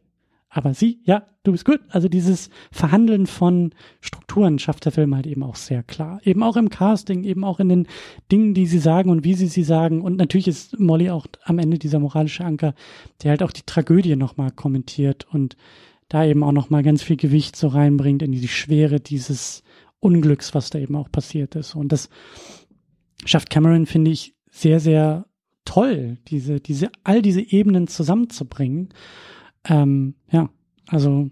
Du hast ja noch aufgeschrieben als Notiz, Katie Bates hat den Plan. Also Katie Bates spielt ja Molly Brown. Weißt du noch, was du damit gemeint hast? Eben genau das, dass sie halt über diesem ganzen Standes Klassenscheiß ah, okay. irgendwie steht. ja, sie steht nicht, vielleicht nicht drüber, aber also, vielleicht kennt sie ja. die andere Klasse. Also ich weiß nicht, wie arm sie vorher war. Vielleicht war sie auch schon wohlhabend, aber wahrscheinlich, also anscheinend nicht so wohlhabend wie die anderen. Deswegen wird es ja so thematisiert. Aber man merkt ja, dass sie sich sofort in Jack reinversetzen kann. Und sie ist auch, sie, sie ist auch repräsentativ für die neue Welt. Mhm. Die Welt, in der wir auch leben. Also die, die, das Unglück der Titanic hat auch die Welt verändert und alles, was danach passiert ist. Die zwei Weltkriege und wie sich die Gesellschaft 100 Jahre, mehr als 100 Jahre später auch gewandelt hat, so. Aber sie ist halt eben, das meine ich halt, sie ist halt viele hängen dieser alten Welt an und sind natürlich so wie Billy Zane. Er ist sehr glücklich in der Art und Weise, wie die Welt funktioniert. Und Jack ist einer, der mit seiner Straßenschleue da so zwischengrätscht und eben auch eine andere Welt repräsentiert, in der es halt eher auch um Können geht, in der es um Cleverness geht, Fähigkeiten. Er kann malen, er sieht die Welt, er ist Künstler. Das ist ja all das, was Billy Zane überhaupt nicht ist. Er ist so. Straßenzeichner, aber ja. Ja, aber schon. Ich meine, ja, das ist Billy Zane. Er ist halt ein Arschloch mit einem Diamanten irgendwie in der Tasche. So, das ist halt, also der denkt, der kann sich aus der aus dem Untergang der Titanic rauskaufen. So einer ist das halt. Und natürlich, so wünsche ich ihm das Nein. Beste für die Zukunft. Ähm, ja, aber dann lass uns mal vielleicht auch noch weiter ein, äh, eintauchen. Äh, äh, ja, das war gar nicht gewollt. Ähm, vielleicht, dass wir noch ein bisschen mehr auch, wir sind schon sehr stark bei den Figuren, dass wir noch ein bisschen über diese Geschichte, über den Inhalt vielleicht noch ein bisschen äh, weiter, auch, glaube ich, sehr viel schwärmen. Ähm, mir ist das jetzt nochmal aufgefallen bei der, keine Ahnung, wie oft ich den Film gesehen habe, aber die Chemie zwischen Kate Winslet und Leonardo DiCaprio funktioniert einfach sehr, mhm. sehr gut. Ja. Also das Setting, diese Welt von außen mit all diesen Faktoren, aber die beiden schaffen es wirklich. Ähm, ging mir, glaube ich, auch so, dass ich lange Zeit während des Filmes an den völlig blödesten Stellen mitgefiebert habe und völlig ausgeschaltet habe, was ja eigentlich noch passieren man, muss. Und man, also Mann, ich und du ja anscheinend auch, vergisst auch total, dass wir auf der Titanic sind und dass ja das Unglück unmittelbar bevorsteht weil es lange auch nicht so ein Thema ist, sondern es geht eher um das Glück und Unglück von Kate, äh, Jack, Jack und Rose. ähm, und dann ist man plötzlich ganz überrascht, dass doch dieser Eisberg auf einmal irgendwie aufzutauchen scheint. Und dann habe ich mich tatsächlich, und das geht mir jedes Mal so, ich habe den Film jetzt nicht so oft geguckt, aber ich glaube dreimal, vielleicht viermal. Und ich weiß, dass es mir jedes Mal so geht, wenn es losgeht mit, der klingelt, weil er den Eisberg mhm. sieht, ertappe ich mich, wie etwas Kleines in mir denkt, schaffen Sie es, schaffen Sie es nicht, werden Sie den Eisberg rammen? Und dann merke ich auf einmal, wie ich denke, das ist die Titanic, Sie werden den Eisberg rammen. Aber vielleicht gibt es doch noch eine kleine Chance, dass es nichts passiert. Also es gibt diesen Funken mhm. Hoffnung in mir, mhm. die dieser Film so entfacht. Und den kriege ich auch nicht, der geht auch nicht weg. Also mit meinem, meinem Kopf weiß, mein Kopf weiß, wie der Film, ich kenne den Film, ja, aber in mir ist so ein kleiner Funken, der immer hofft, dass heute der Film anders ausgeht als beim letzten Mal. Und das ist, ich weiß, dass es noch einen anderen Film gibt, bei dem es mir so geht. Ich glaube hier ähm, Prestige mhm. ist auch immer so ein Film, wo ich jedes Mal denke, diesmal wird er nicht gehangen. Ah doch, jetzt ist es wieder passiert. Also es gibt so ein, zwei Filme, wo ich so ein Mini, ich weiß, wie die Filme gehen, aber ich habe immer so ein Mini-Funken Hoffnung, dass es heute wird der Film anders ausgehen als sonst. Es passiert jedes Mal genau das Gleiche. Und dann bin ich immer ganz schockiert und denke oh mein Gott, die Titanic wurde von einem Eisberg getroffen. und dann setzt so dieses komplette Bewusstsein ein. Aber ich finde, das ist so ein großer Zauber, den dieser Film macht, dass man ja sehr lange damit beschäftigt ist, zu gucken, was geht denn bei Jack und Rose und werden sie es schaffen und Manchmal habe ich mich dann auch so gefragt, ja, wo wollen sie sich eigentlich die ganze Zeit verstecken? Sie sind auf dem Schiff, wie wollen sie denn ihrem Verlobten entgehen? Und bin überhaupt so weit weg von diesem ganzen Eisberg, dass es mich jedes Mal wieder trifft. Also, ja. Ja, und da bin ich voll bei dir, weil der Film schafft es irgendwie so in dieser, ich weiß gar nicht mehr genau, wo da der, der Wechselpunkt ist. Also es ist ja, glaube ich, so im ersten Drittel oder so. Also der Untergang der Titanic ist, mich auch bei der Sichtung wieder überrascht, ist halt sehr lang. Hm. Also da ähm, dachte ich jetzt auch irgendwie so, ja, was, was soll denn jetzt noch passieren? Und dann noch hier die Tür und da noch irgendwie das Wasser und hier noch und so. Aber in diesem, in diesem Teil, wo, wo all das noch nicht, wo der Eisberg einfach noch nicht gerammt ist, bin ich voll bei dir. Ich bin in diesen ganzen Szenen immer nur im Moment und frag mich so, also bin in diesen Kleinigkeiten des Moments halt einfach komplett drin. So, dann geht's um das Dinner, dann geht's um diesen kleinen Erfolg und dann ich bin einfach die ganze Zeit bei den beiden und kann irgendwie den Rest ausblenden. Und dann passiert das Unglück und dann, ich hatte das nicht nur bei dem Eisberg, also ich saß da auch und dachte mir, noch ein bisschen mehr nach links. Und später dann auch, also als sie da durch das sinkende Schiff rennen und durch das Wasser tauchen und an den Türen scheitern, dass ich dachte, Schaffen die das? ja, schafft die, also, oh, das ist jetzt aber wirklich, jetzt nimm mal den Schlüssel, das ist jetzt echt knapp, also, auch völlig genauso wie du. Und dann fängt der Kopf wieder an, der sagt, Mann, du weißt doch, wie das ausgeht. Aber ich bin immer in diesem Moment drin und ich, es ist für mich so, dieses Bild von Magie hatte ich halt auch im Kopf. Ich weiß nicht, ähm, wahrscheinlich kennst du den nicht, aber es gab ja früher mal diesen maskierten Magier auf RTL. Du holst immer Sachen raus. Ich muss das unbedingt googeln. Vielleicht kenne ich ihn. Das war bestimmt jemand, den alle anderen Magier richtig scheiße fanden, weil er die ganzen Tricks verraten hat. Genau, der war halt immer bei, ich glaube bei RTL. Das, also irgendwie lief der im, im, im Fernsehen und hat dann halt immer die großen Tricks verraten. Und äh, hat halt immer so diese Maske auf. Und für mich war das jetzt so diese Sichtung, als ob Cameron diese Maske hochnimmt und sagt, so, folgendes. Ich erkläre es dir, ich zeige es dir, hier, so funktioniert das jetzt alles. Und dann setzt er die Maske wieder auf und dann läuft der Film und ich sitze davor und denke mir, wie geht das? Wie das Schiff geht unter. Ich, ich, ich, hab's, ich hab's gesehen, ich hab's verstanden, aber ich verstehe es immer noch nicht, wenn der Film läuft. Also, das ist so, also großartig immer noch. Und das macht diesen Film, finde ich, auch so, so langlebig. Anders als vielleicht so ein Avatar, der jetzt nicht in meinen Augen besonders gut gealtert ist, inhaltlich, aber ähm, also es ist, es, ja, es ist einfach fantastisch. Also meine, die Geschichte der Titanic ist auch zeitlos. Die kann man sich immer erzählen. Also die ist ja auch ein, Ja. ein großer Mythos geworden. Ähm, ich merke auch gerade, wenn ich so darüber nachdenke, wie, wie, wie ich den Film fand, dass ich mit diesem ganzen Action-Teil, also quasi, wenn wir das jetzt mal in diese Liebesgeschichte und in den historischen Teil oder in den Action-Teil einordnen wollen, dass ich nicht, die Liebesgeschichte ist schön, aber ich mag diesen, diese Action. Ich habe das auch gestern gemerkt, als dann, dann losging mit den Mhm. durchs Wasser laufen und gut, wenn das Schiff dann so hoch steht und die Leute fallen alle runter, das ist mir schon fast ein bisschen zu viel, weil Mhm. dann setzt wieder so dieses Denken darüber ein, dass es ja auch Menschen gab, denen dieses Unglück geschehen ist. Aber diese Szenen, wenn Rose und Jack unten durch die Flure rennen oder wenn die Leute versuchen, auf die Boote zu kommen, dem ganzen Teil kann ich viel mehr, also da bin ich viel mehr bei als diese ganze Liebesgeschichte, weil ich finde die teilweise schon auch ich ja gestern gesagt, ne? Und das ist auch, das kann ich ja jetzt schon sagen, dass dieses Gefühl ist, was Cameron und Spielberg bei mir auslösen, die sind für mich so Teflon. Also an diesen, es perlt alles ab. Also ich habe gestern dem Film Titanic fünf Sterne auf Letterboxd und ein Herz gegeben und ich weiß überhaupt nicht warum. Also es ist noch nicht mal so, als würde ich den Film so gut finden, aber ich merke auch, ich kann gar nichts anderes sagen, weil der Film einfach so gut ist. Obwohl es natürlich Dinge gibt, die es zu kritisieren, die man kritisieren kann. Aber irgendwie, diese Liebesgeschichte ist für mich, es ist mir schon fast ein bisschen zu viel. Also, es ist schon Kitsch. Also, Das ist schon, es ist kitschig für mich schon. Es ist mir einfach schon zu viel, wo ich mir denke, ach, das muss jetzt auch noch sein. Ah, und jetzt nochmal und jetzt nochmal und dann wieder hin mhm. und her mit dem mhm. Verlobten. Der Verlobte mhm. wird immer böser und die Mutter wird immer frustrierter. Und Jack und Rose wollen ja unbedingt und dann wollen sie noch unbedingter und dann wollen sie noch unbedingter. Ja, wir haben es jetzt verstanden. Es ist jetzt gut. Also. In mir kam auch so ein Gedanke auf, den ich auch nicht weiter habe zugelassen, aber es war auch wirklich so dieser Punkt von, was wäre, wenn das alles nicht auf der Titanic gewesen wäre? Also, was haben die beiden eigentlich?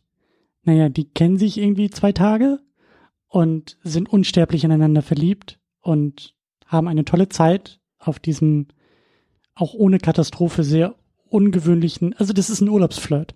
Vielleicht. Naja, der damit beginnt, dass sie sich vom Schiff stürzen will, weil sie so unglücklich ist. Vielleicht liebt sie Jack auch gar nicht so sehr, sondern sieht einfach ihre Chance, von ihrem furchtbaren Verlobten wegzukommen und von ihrer herrischen Mutter. Und was passiert nach dem ersten Streit, den die beiden haben? Oder was ist, wenn äh, Wer streitet? Naja, Jack und Rose, also wenn sie jetzt von dem Schiff runterkommen, das Schiff kommt in New York an, unsterblich so. verliebt und dann geht die Welt aber weiter und die beiden merken dann vielleicht, dass, weiß ich nicht, er schnarcht nachts und ja, äh, sie, sie wird merken, dass sie Freundin vielleicht nicht. doch mehr braucht als äh, genau. zehn genau, Pfennig so. in der Hosentasche. Genau, so und dann ist halt die große Romanze vorbei. Also eigentlich haben sie beide nicht viel, außer irgendwie diesen Urlaubsflirt. Aber ich sag ja, das war so der Gedanke, den habe ich sehr schnell, sehr klein gemacht, weil ich dann auch dachte, nee, nee, nee, weil das ist schon ziemlich schön und auch so kitschig und jetzt kommt noch Celine Dion, nee, die passen doch zusammen. Das, das gehört so. so. Gut, dass Celine Dion nicht in so einer Fahrradskutte aufs Schiff kommt und die beiden traut äh, Fortsetzung, ne? Aber es wäre auch gemein, den Film so zu denken, ne? Was würde passieren, wenn sie in New York ankommen und so. Aber ich merke halt, dass ich das schon, ist das schon alles sehr nah am Kitsch dran. Äh, so. Voll. Also und da möchte ich auch nochmal über diese Rahmenhandlung sprechen, ähm, die halt bei mir auch komplett funktioniert hat, aber die ich, wie glaube ich viele, also weil der Teil nicht Teil der Popkultur so sehr geworden ist, wie die Erzählung auf dem Schiff, aber dass das Ganze ja mit diesen Bildern, die Cameron ja selbst gedreht hat, der Film beginnt mit einer Tauchexpedition zur Titanic.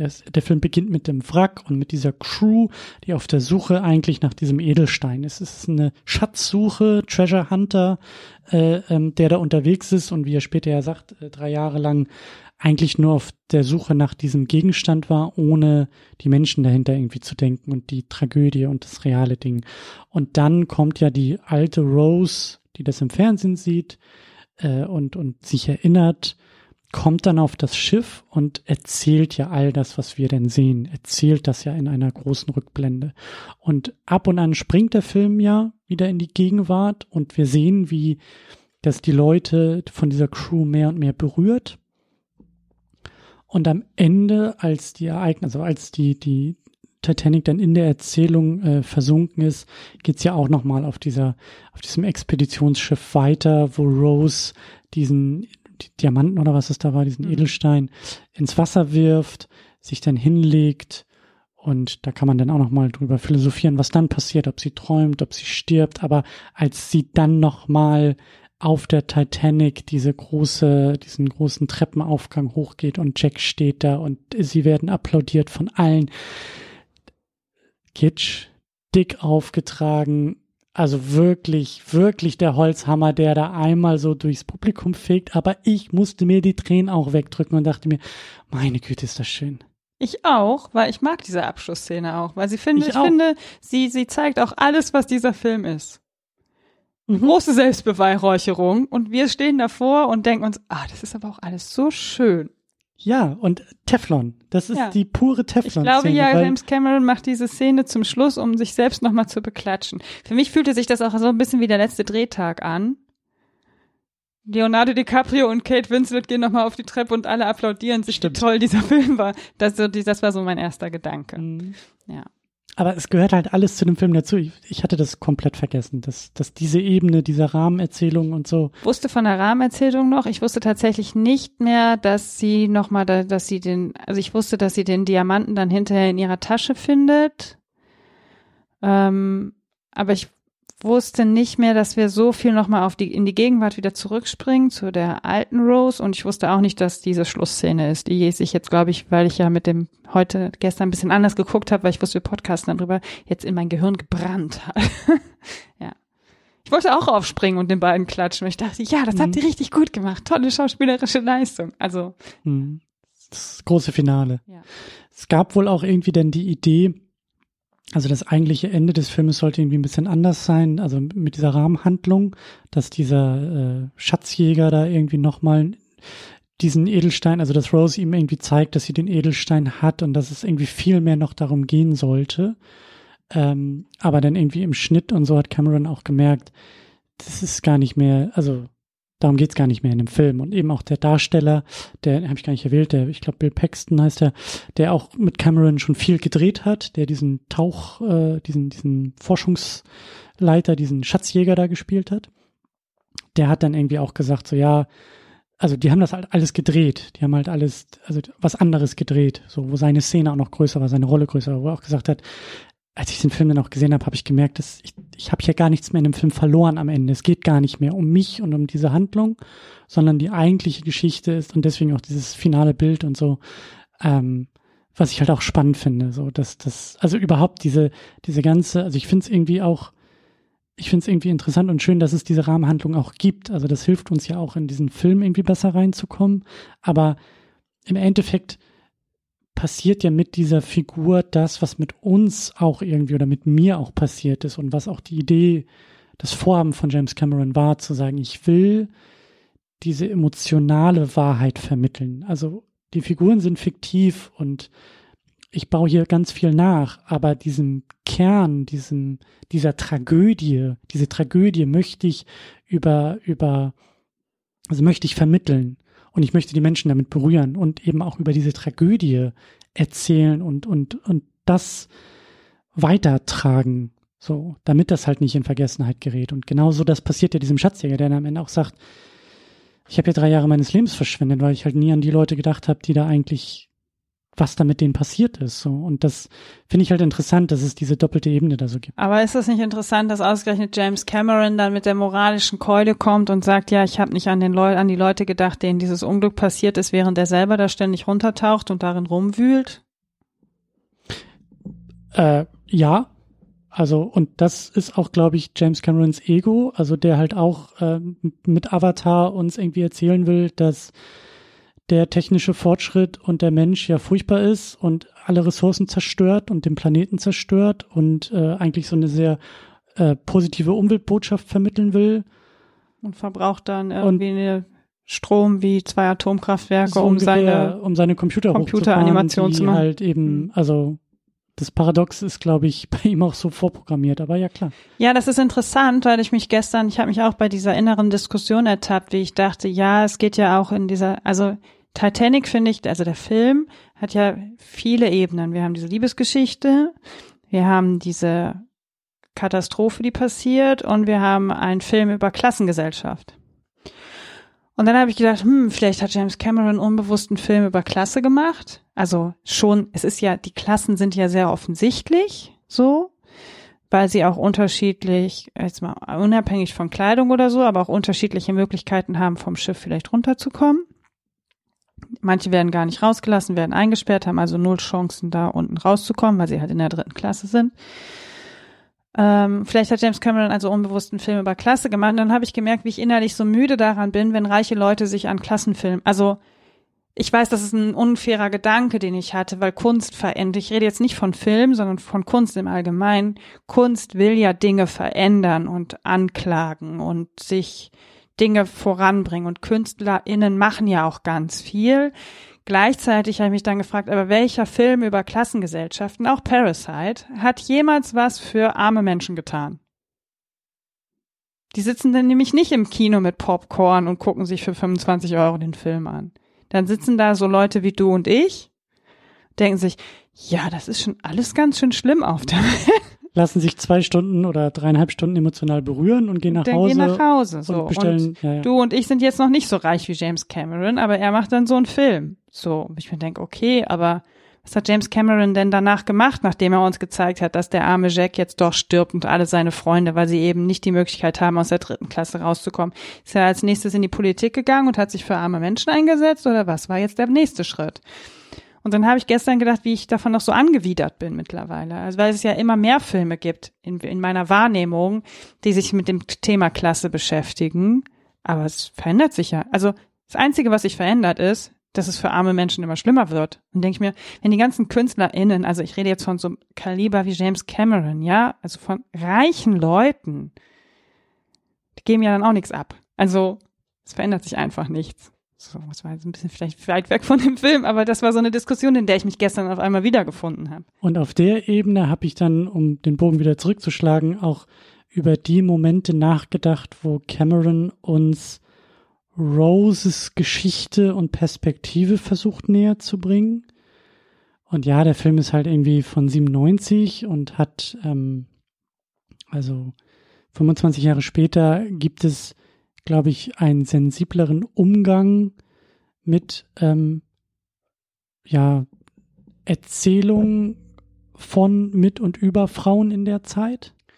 Oh. Naja, ja, nicht nur, aber also ich fand es halt irgendwie, ich fand es zumindest, ich habe es zumindest erstmal gesehen und habe da drauf rumgekaut, dass da so ein paar Sachen gesagt wurden. Also Cameron ist ja auch das, er hat Aliens gemacht, ja. Also die Alien-Filme sind ja auch immer das Paradebeispiel von Sigourney Weaver als Actionheldin. Und sie ist halt nicht einfach nur ein Kerl mit Brüsten, sondern da geht es auch um sie und um ihre Perspektive als Frau in diesen Film und so. Bla bla bla bla bla. Und jetzt haben wir hier James Cameron, der dann halt in so ein paar Sätzen halt Sachen einbaut oder in ein paar Momenten so Sachen einbaut, wie Billy Zane mit ihr umgeht und sie als sein Besitz ansieht. Also Billy Zane heißt der Schauspieler, ne? So ja, Billy Zane ist Billy Zane in dem Moment. Also ich weiß nicht, äh, Cal oder sonst wie, aber ja, also ja. Ja, ja. Also nicht Billy Zane, sondern Cal. Cal, ja, ja, ja, ja, ja. Er macht's halt so gut, aber ja. Ja. Ähm, der halt ähm, ja sie als als als Eigentum ansieht und und ähm, da gibt's dann ja eben auch so ein paar Szenen und so ein paar Momente, und das hast du ja auch gesagt, so wo, wo Rose irgendwie auch zu Jack sagt, so nach dem Motto, ja, du bist ja auch gar nicht dazu da, um mich irgendwie zu retten. Also der Film sagt Dinge, wo man, glaube ich, 97 im Kinosessel gesessen hat und gesagt hat, wow, und dann tut er aber ganz viele Sachen, die das in meinen Augen so ein bisschen untergraben, wie du sagst, allein dieses, diese Prämisse, dass Jack sie da vor dem Suizid irgendwie rettet, was ja irgendwie auch so eine komische Schieflage gleich irgendwie reinbringt. Also andersrum wäre es was anderes gewesen. So. Also ich kann verstehen, wenn man 97 dachte oder 98, dass das eine emanzipatorische Ebene hat, weil Rose ja schon sehr versucht, sich zu emanzipieren. Sowohl von ihrer Familie, also sprich ihrer Herkunftsfamilie, ihrer Mutter, als auch von ihrem Verlobten. Und sie hat so ihren eigenen Kopf mit der Kunst und sammelt diese Künstler, was Cal da ja auch alles ganz fürchterlich findet. Für ihn ist ja Picasso Pinselei und von dem wird man eh nichts hören, so. Ähm, gleichzeitig ist aber Kate Winslet die einzigste Frau am Set, die sich halt komplett ausziehen muss. Exakt. So. Und die auch sehr viel, also Male Gaze spielt hier, glaube ich, schon auch eine große Rolle. Und es ärgert mich dann immer bei so Filmen. Es gibt gerade einen sehr aktuellen Film, der auch sehr versucht, emanzipatorisch zu sein, der auch sehr wohlwollend in der Kritik besprochen wird, aber da passiert meiner Meinung nach das Gleiche. Der männliche Blick ist das, was wir im Publikum sehen. Ja, James Cameron macht halt, versucht halt mhm. eine, eine emanzipatorische Geschichte für Rose zu entwickeln. Ja, aber woher soll er wissen, was das ist? Also,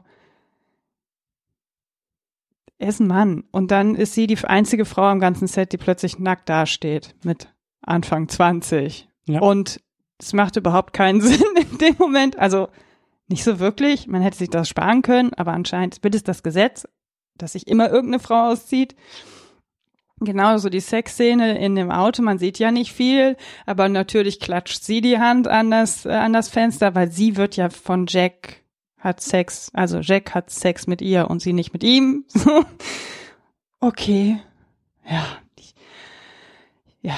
Ja, und das ist für mich halt eben auch, das ist irgendwie auch der Cameron. Das ist dieser. Es ist so interessant, Teflon weil diese Nacktheit, Cameron. die er zeigt, gleichzeitig so prüde dabei ist. Also, es ist ganz, ganz, ganz komisch. Also es ist so, als würde, würde der Film sagen, so, wir, jetzt zieht sich die eine Frau mal aus, aber hihihihi, wir haben ihre Brüste gezeigt. So, es ist mhm. ganz, ganz, also ich finde immer, wenn diese Szene kommt, dann ist es fast zum Fremdschämen dabei zuzugucken. Ja, und, und das meine ich halt. Das sind, das sind so diese, diese Widersprüche irgendwie, die finde ich aber Cameron auch aus, ausmachen, so in der Art und Weise, ähm, wie er seine Filme macht. Wie du sagst, das ist dieses Teflon-Ding, das ist alles so, das hat man dann eben auch später bei Avatar oft in der Kritik auch so scherzhaft gesagt, es ist so, es ist die mathematisch perfekte Formel, wie alles ja, runtergebrochen das, das trifft es aber auch für Titanic, finde so. ich. Der Film ist so perfekt und der ist ja auch, deswegen sage ich ja, ich kann nicht anders, als ihm fünf Sterne und ein Herz zu geben, obwohl ich es eigentlich nicht will.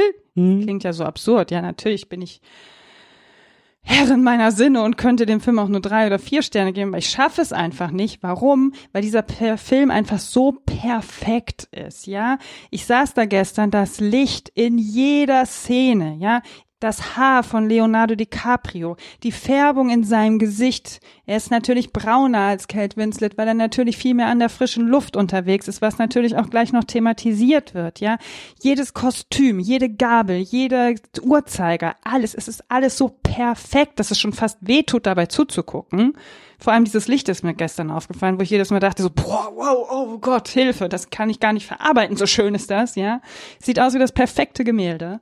Und das macht es dann so schwer, irgendwie auch Kritik an diesem Film zu üben, weil handwerklich ist es perfekt. Ich kann es gar nicht anders sagen. Ich habe kein anderes Wort dafür. Perfekte Überleitung, weil über die Produktion und über das Handwerk wollte ich auch nochmal sprechen. Weil, ähm, ja, also dieses, diese, diese Perfektion, aber irgendwie auch so, ich finde, hier bei Titanic geht das insgesamt noch wahnsinnig gut irgendwie auf. Später bei Avatar habe ich dann eher so das Gefühl, dass der maskierte Magier Cameron wieder am Werk ist und ich in jeder Sekunde drauf zeigen kann und sagen kann, hier machst du das mit mir, hier machst du das mit mir. Ah ja, die großen Disney-Augen hier für deine Blue Space Aliens sehe ich. Ja, ja, ich habe sehr viel Mitleid. Mhm. Kindchenschema, also, oder? Genau, so. voll, voll. Also, und das meine ich halt mit dieser mathematischen Formel. Also ich sehe, wie der Computer James Cameron rechnet, um auf das perfekte Ergebnis zu kommen. Und bei Titanic ist es irgendwie noch anders. Es fühlt sich, was wir auch meinten, es ist so dieser Zaubertrick, der vor unseren Augen erklärt und gezeigt wird. Und ich fühle ihn aber die ganze Zeit, anstatt rational ihn zu entblößen. Hm. Das, das schafft er halt hier irgendwie noch. Und ich glaube, das ist jetzt vielleicht nur so eine Arbeitsthese oder also ich glaube, es liegt am Handwerk tatsächlich hier noch mehr als später bei Avatar, weil hier also auch, auch die Zeit, so 95 bis 97, als der Film dann rausgekommen ist, das ist eigentlich, glaube ich, auch so für dieses, für, für, für so das Blockbuster-Kino ist das eigentlich die, die beste Zeit. Also klammern wir Nolan nochmal aus, der so seinen eigenen Weg gefunden hat, der das irgendwie immer noch schafft. Aber Titanic sieht auch 25 Jahre später immer noch beeindruckend aus, wie du sagst, er fühlt sich beeindruckend an, eben weil sie so eine verdammte Titanic in Mexiko gebaut haben. Also da fehlten ein paar Meter aus Kostengründen und die eine Hälfte natürlich. Aber da sind Modelle gebaut worden, da sind mit Original Blueprints der alten Titanic, die sind da zu dem Schiffsbauer ins Archiv und die haben da natürlich die, die, ähm, die Blaupausen irgendwie zur Verfügung gestellt. Also da war wirklich bis zum Design der Gabel, war bis zu den Uhren und den Zifferblatt, also alles originalgetreu gemacht mit allem Wissensstand der Zeit. Der Typ ist halt zwölfmal darunter getaucht, um sich das Ding da anzuschauen und um Sachen zu sehen. Ähm, die haben irgendwie, glaube ich, 150 äh, Extras, also ähm, StatistInnen gehabt, die zum Kern ernannt wurden also die halt noch mal ein bisschen mehr instruiert wurden in Sachen Etikett der Zeit und auch was du siehst, die, also das sind ja hunderte von Leuten in Kostümen der Zeit auf diesem Riesenschiff, was in einem Wassertank mit irgendwie, ich glaube, 19 Millionen Litern Wasser, also um es, um es originalgetreuer zu machen, hätte er die Titanic bauen müssen und sie untergehen lassen müssen. Also best, also besser faken kannst es halt nicht mehr, außer dann irgendwie 20 Jahre später alles im Computer zu machen, wo wir aber, glaube ich, immer noch nicht an dem Punkt angekommen sind, dass das irgendwie, also da fehlt dann wieder was. Und das ist so diese perfekte Zeit. Der hat eine halbe Titanic gebaut und untergehen lassen, um dann mit Details im Computer nochmal drüber zu gehen, aber eben nicht alles im Computer zu erzeugen. Der Typ, der da an die Schiffsschraube fällt, ja, da haben sie getestet in Stunts, Stuntversuchen, haben gesagt, doch ein bisschen zu riskant, den holen wir aus dem Computer aber da sind Leute über dieses Deck geschlittert, die haben ja wirklich dieses Ding da hochgehoben und ins Wasser getaucht und Winslet und DiCaprio sind da mehr als nass geworden. Also, das meine ich halt, das, das, also die Produktion, also krasser kannst du so einen Film eigentlich nicht produzieren und wird der auch nie wieder produziert. Aber es ist ja auch sehr wohlwollend fürs Auge, weil, also ich will jetzt nicht den Vergleich Titanic und Marvel oder diese ganzen Superheldinnen-Filme oder was, aber es geht mir jetzt nicht um den Inhalt, aber es ist natürlich auch wahnsinnig angenehm fürs Auge, weil ich immer das Gefühl habe, ich kann viel mehr erfassen, ja. Wenn ich zum Beispiel an Endgame oder so denke oder überhaupt diese großen Schlachten, die dann immer in so Superheldinnenfilme passieren, ich merke ganz oft, dass mein Auge überhaupt nicht sich konzentriert, also ich komme nicht hinterher mit dem Gucken, weil alles so super schnell passiert. Und bei Titanic gestern passiert es halt, aber in Echtzeit, weil die Stunt-Leute vielleicht wirklich das Ding darunter rutschen, ja. Und man hat ja auch an der einen oder anderen Stelle gesehen, da wurde mit dem Computer nachgeholfen. Zum Beispiel, wenn das Schiff wieder zurückfällt. Das fällt natürlich nicht in echt auf die Leute darunter. Ja, so. Und da sieht man dann, dass man zu der Zeit noch nicht ganz so weit war. Aber eigentlich fällt es auch kaum auf, wenn man die ganze Zeit das echte Schiff sieht und echte Menschen. Und das habe ich gemerkt, es strengt mich nicht so an. Also ich kann dann, es fühlt sich beim Gucken schon haptischer an. Und ich habe gestern, das ist natürlich jetzt ein Vergleich, kein Vergleich, was die Kosten angeht, an die Serie, wie hieß sie, 1899 von den DarkmacherInnen ge gedacht, wo das Schiff ja auch öfters fährt. Ja, so hätte es halt auch aussehen können, aber es sieht halt jetzt so aus, also Titanic, aber es sieht jetzt halt so aus, wie es aussieht, weil er eben das Schiff wirklich hat fahren, stehen, keine Ahnung, ob es auch gefahren ist oder ob das dann die Modelle waren hier, keine Ahnung, aber er hat halt nicht die Modelle aus dem Computer geholt, sondern hat sie in ein Wasserbecken gesetzt. Und das, das ist auch der Unterschied. Also die Art und Weise, wie auch der Computer da eingesetzt wurde, ist halt, wie du sagst, also da hast du dann halt eher Bilder zusammengeklebt, anstatt sie immer wieder komplett aus dem Computer zu erzeugen. Also da fällt das Modell auf die realen Menschen im Wasserbecken und du klebst es halt zusammen. Mhm. So. Und äh, also eben auch ganz, ganz viel Modellarbeit und so gemacht. Und das ist, das ist irgendwie auch, es kommt der Sache auch sehr zugute, weil es halt diese, wie du sagst, diese Glaubhaftigkeit nochmal unterstreicht, die Gefahr, die Brisanz und auch diese Spannung, zumindest bei mir, halt viel mehr erzeugt, als dann auch seine späteren Avatar-Filme. Die sind technisch, also bei aller Kritik so, der erste Avatar, als ich den im Kino gesehen habe, hatte ich das erste und einzige Mal das Erlebnis während des Filmes, weil der ist halt, da da passiert halt so viel aus dem Computer. Und das ist so gut und auch mit diesem 3D damals, dass ich da wirklich, ich hab, ich saß da und hatte so diesen Schreckmoment, dass ich dachte, boah krass, die letzten 20 Minuten mindestens sind komplett aus dem Computer. Und ich habe es nicht gesehen. Ich war ganz woanders mit den Gedanken, weil das halt nicht erkennbar ist. Nicht dieses Gefühl von, äh, irgendwas stimmt hier nicht. Oder als wir hier den Indiana Jones zusammen geguckt haben und wir beide vor diesem Harrison Ford Gesicht verjüngt, wo wir saßen, ah, die Augen sind irgendwie nicht so ganz richtig und echt und ein bisschen creepy und aber bei Avatar ist das auch der zweite Teil, die sind technisch so sauber wie kein anderer Film und trotzdem sind sie so ein bisschen leer und seelenlos und das, das ist bei Titanic einfach nicht der Fall. Also diese, diese, auch wie du sagst, auch fürs Auge. Also das, das Auge, also ich habe das auch gemerkt, dass mein Auge da ganz anders drauf guckt und das auch irgendwie ganz anders festhält und ganz anders wahrnimmt und die Geschwindigkeit ist einfach auch eine andere. Ne? Also selbst wenn vielleicht die wenn es selbst wenn es aus dem Computer gekommen wäre, wäre es vielleicht auch anders, weil die Geschwindigkeit halt nicht die gleiche ist, als wenn äh, Tor seinen Hammer schmeißt oder so. Keine Ahnung, aber das ist ja immer alles so unfassbar schnell. Das macht ja so die Schwierigkeiten dann beim Gucken, ne? Und ja. das ist bei Titanic ja nicht der Fall. Wie ging dir das? Da ist ja gar nichts schnell, das dauert alles sehr, sehr lange. Wie ging dir das mit diesen ganzen äh, Tauchsequenzen, also mit diesen Originalbildern vom Wrack und ähm, Du hast dich ja schon sehr lange jetzt, also ich glaube, da, deine Titanic-Begeisterung ging ja schon im letzten Jahr irgendwie los. Und, als der äh, Film Jubiläum und als dann auch dieses reale ähm, Ereignis, dieses Desaster mit diesem Mini-U-Boot da passiert ist. Ach so, also da, ja da gut, das, das kam ja natürlich dann auch nochmal, ne? Genau. Also ich weiß gar nicht, ob ich das, ob ich da eine Doku zur Titanic gesehen habe oder ob ich die mit dir zusammen geguckt habe. Und es gab so, also ich glaube, bis zu dieser Szene hatte ich noch keine Meinung und die hat sich jetzt sehr in mir verfestigt. Ich finde, da unten hat einfach niemand was zu suchen.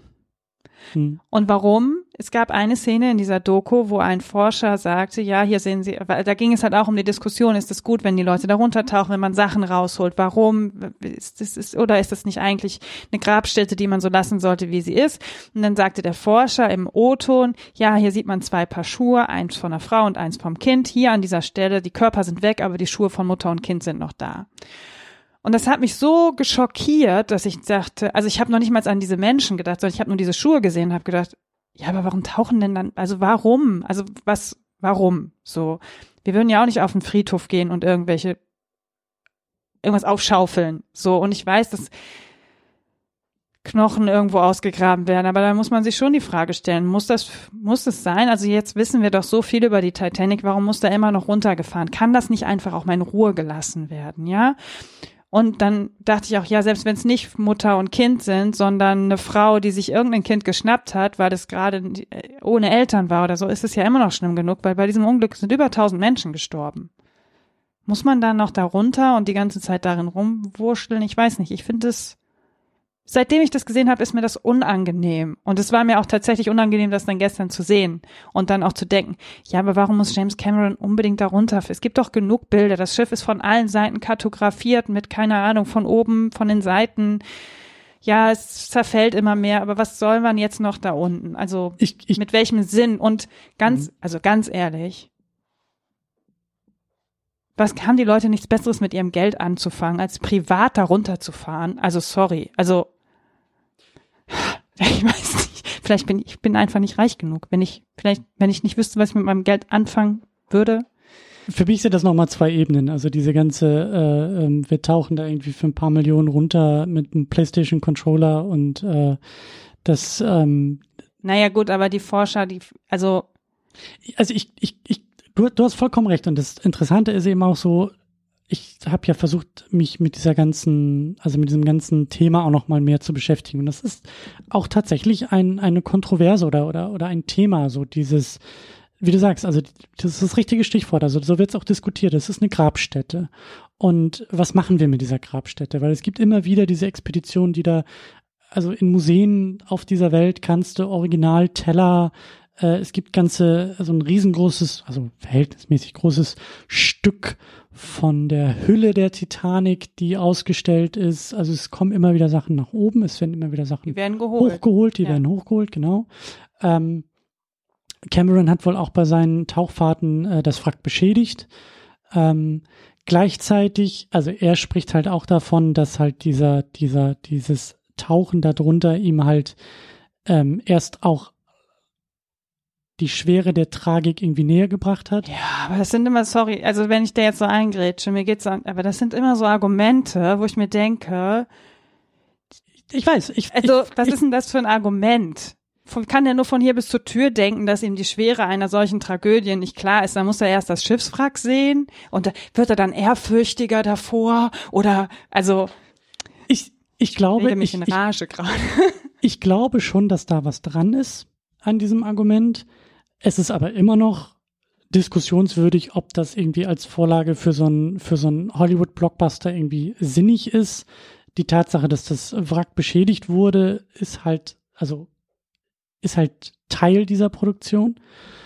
Ähm, und gleichzeitig bin ich dann auch wieder an einem Punkt, also Cameron, der, was ich am Anfang auch meinte, äh, also Cameron ist auch als Geschäftsmann runter, der eben gesagt hat, das Marketing schreibt sich von alleine. Ja, hat's ja Film. auch. Also ja, ja, das sind selbst so Spots, an die ich mich erinnere, ja. Also was wir am Anfang schon besprochen haben. Ich wusste, dass Cameron da runtergetaucht ist, ohne den Film geguckt zu haben. Ich wusste, dass die Dreharbeiten schwer waren. Ich wusste, dass er dieses Ding nachgebaut hat. Also das sind ja alles Dinge. Ich meine nur, ähm, das ist ja dann auch wieder dieser wandelnde Widerspruch. Ja, der Cameron, der sagt, ich wollte verantwortungsvoll den Menschen diese Geschichte näher bringen und dann den Studiochefs aber sagt, ey, wenn wir da runtertauchen, dann ist das Marketing schon erledigt für den Film. Also, weißt du?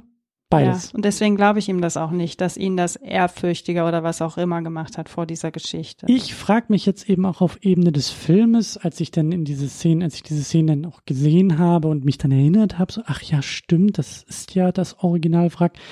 Da saß ich dann auch davor und dachte mir, aber es hätte es auch nicht sein müssen, weil. Die Bilder gab es ja vorher auch. Also es wird auch andere Tauchgänge schon vorher gegeben haben, wo man die Bilder hätte nehmen können. Oder halt ein Modell nachbauen, weil der Rest des Filmes basiert auf Modellarbeit und Computereffekten, bei denen ich halt auch immer wieder sage, wow, Hut ab vor der Leistung. Also das ist ja nur ein, ein, also das ist eine Information, die du von außen in den Film halt reinträgst.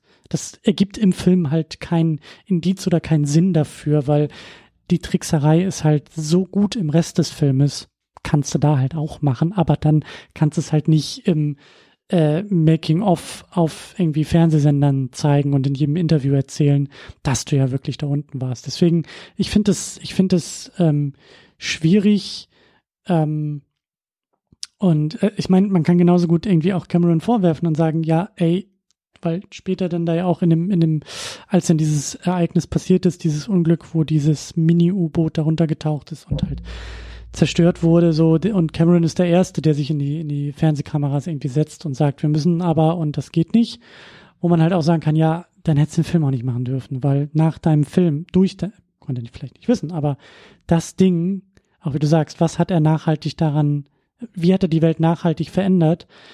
Äh, keine Ahnung, ob er irgendwelche Spenden an irgendwelche gemeinnützigen Titanic-Vereine äh, überwiesen hat, aber dieser Film hat halt nochmal ein, diesem Mythos einen unfassbaren Schub gegeben und hat die Faszination auch 25 Jahre später aufrechterhalten für diese reale, für dieses reale Ereignis und das eben auch auf Ebenen, die fragwürdig sind und kritisiert werden müssen. Also das war nicht nur gut, um es mal so zu sagen.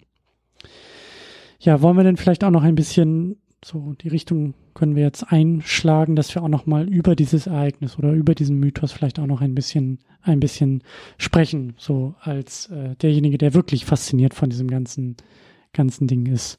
Ich hatte auch sehr lange eine Faszination für die Titanic, aber ich glaube, für mich hat sich diese Faszination also ich weiß schon, dass das als Kind Thema war, dieses Schiff.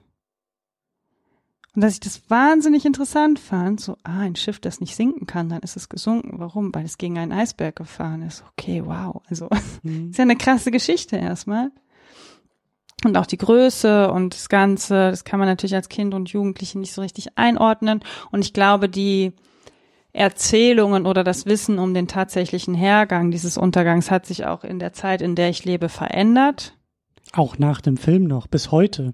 Hm. Ähm, aber ich merke, dass ich davon, also ich, ich weiß gar nicht warum, aber ich habe so einen Widerstand, aber einen unbewussten vielleicht, das so mit so einer Faszination zu betrachten. Und vielleicht hat es auch was mit der Diskussion von gerade zu tun, dass ich denke, na ja, aber es war immer noch ein großes Unglück.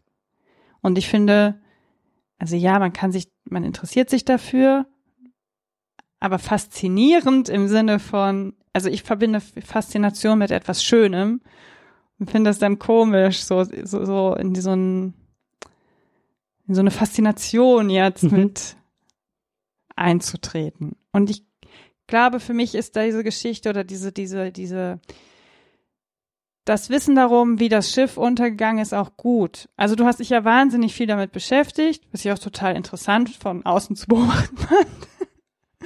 Aber ich merke auch, dass ich von dem Thema ein bisschen müde bin. Aber du kannst ja noch mal erzählen, was du so rausgefunden hast. Also du kannst zum Beispiel mal die Geschichte von diesem Koch erzählen. Also ja, also es, es gab halt einfach Geschichten auf diesem auf diesem Schiff und auch rund um dieses Schiff. Das hatte, hatte ich dir beim Film gar nicht erzählt. Es gab einen Fotografen, der ist, also die Titanic ist ja, glaube ich, irgendwie äh, in England äh, gestartet und dann irgendwie nach Frankreich rüber und dann nach Irland, glaube ich, und dann nach New York. Also es gab so ein paar Zwischenstopps. Das war ja die, die, die erste Fahrt und man, also zeigt der Film ja auch irgendwie, ich glaube, sie waren zwei, drei Tage unterwegs und dann kam es halt zu diesem äh, großen, oder die waren länger, glaube ich, unterwegs, aber auf jeden Fall gab es schon Zwischenstopps und es gab einen Fotografen, ich glaube, das war sogar ein Hobbyfotograf irgendwie, ich glaube, es war ein Pastor oder sowas. Ähm, es gibt aber eben Fotos, die der gemacht hat von dem Schiff. Die sind auch überliefert, weil er halt nicht untergegangen ist. Der hatte das aber der war auf dem Glück. Schiff. Der war auf dem Schiff. Der ist mit der Titanic gefahren, aber ist da irgendwie in Irland wieder runter vom Schiff.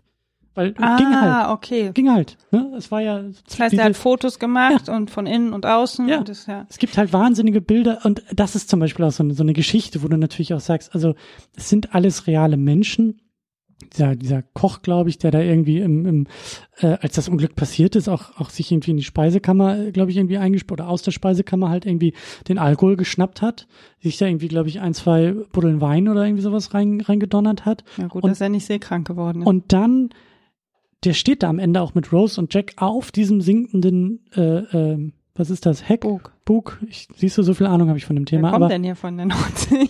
Oder aber auf jeden Fall. Steuerbord oder Backbord? Das, weiß, das, das, das muss mir auch nicht erzählen. Links und rechts ist es bei mir. Aber der da wirklich mit den beiden, das war halt auch so ein, so ein, so ein, so ein, so ein äh, Augenzwinkern an die realen Ereignisse. So, das, das gab, glaube ich, auch Szenen, die sie rausgeschnitten haben. Aber das war halt einer, der es geschafft hat, zu überleben mit, also diesen Untergang hat er die ganze Zeit ignoriert und war dann aber immer zur richtigen Zeit am richtigen Ort, um das ganze Ding am Ende so zu überleben.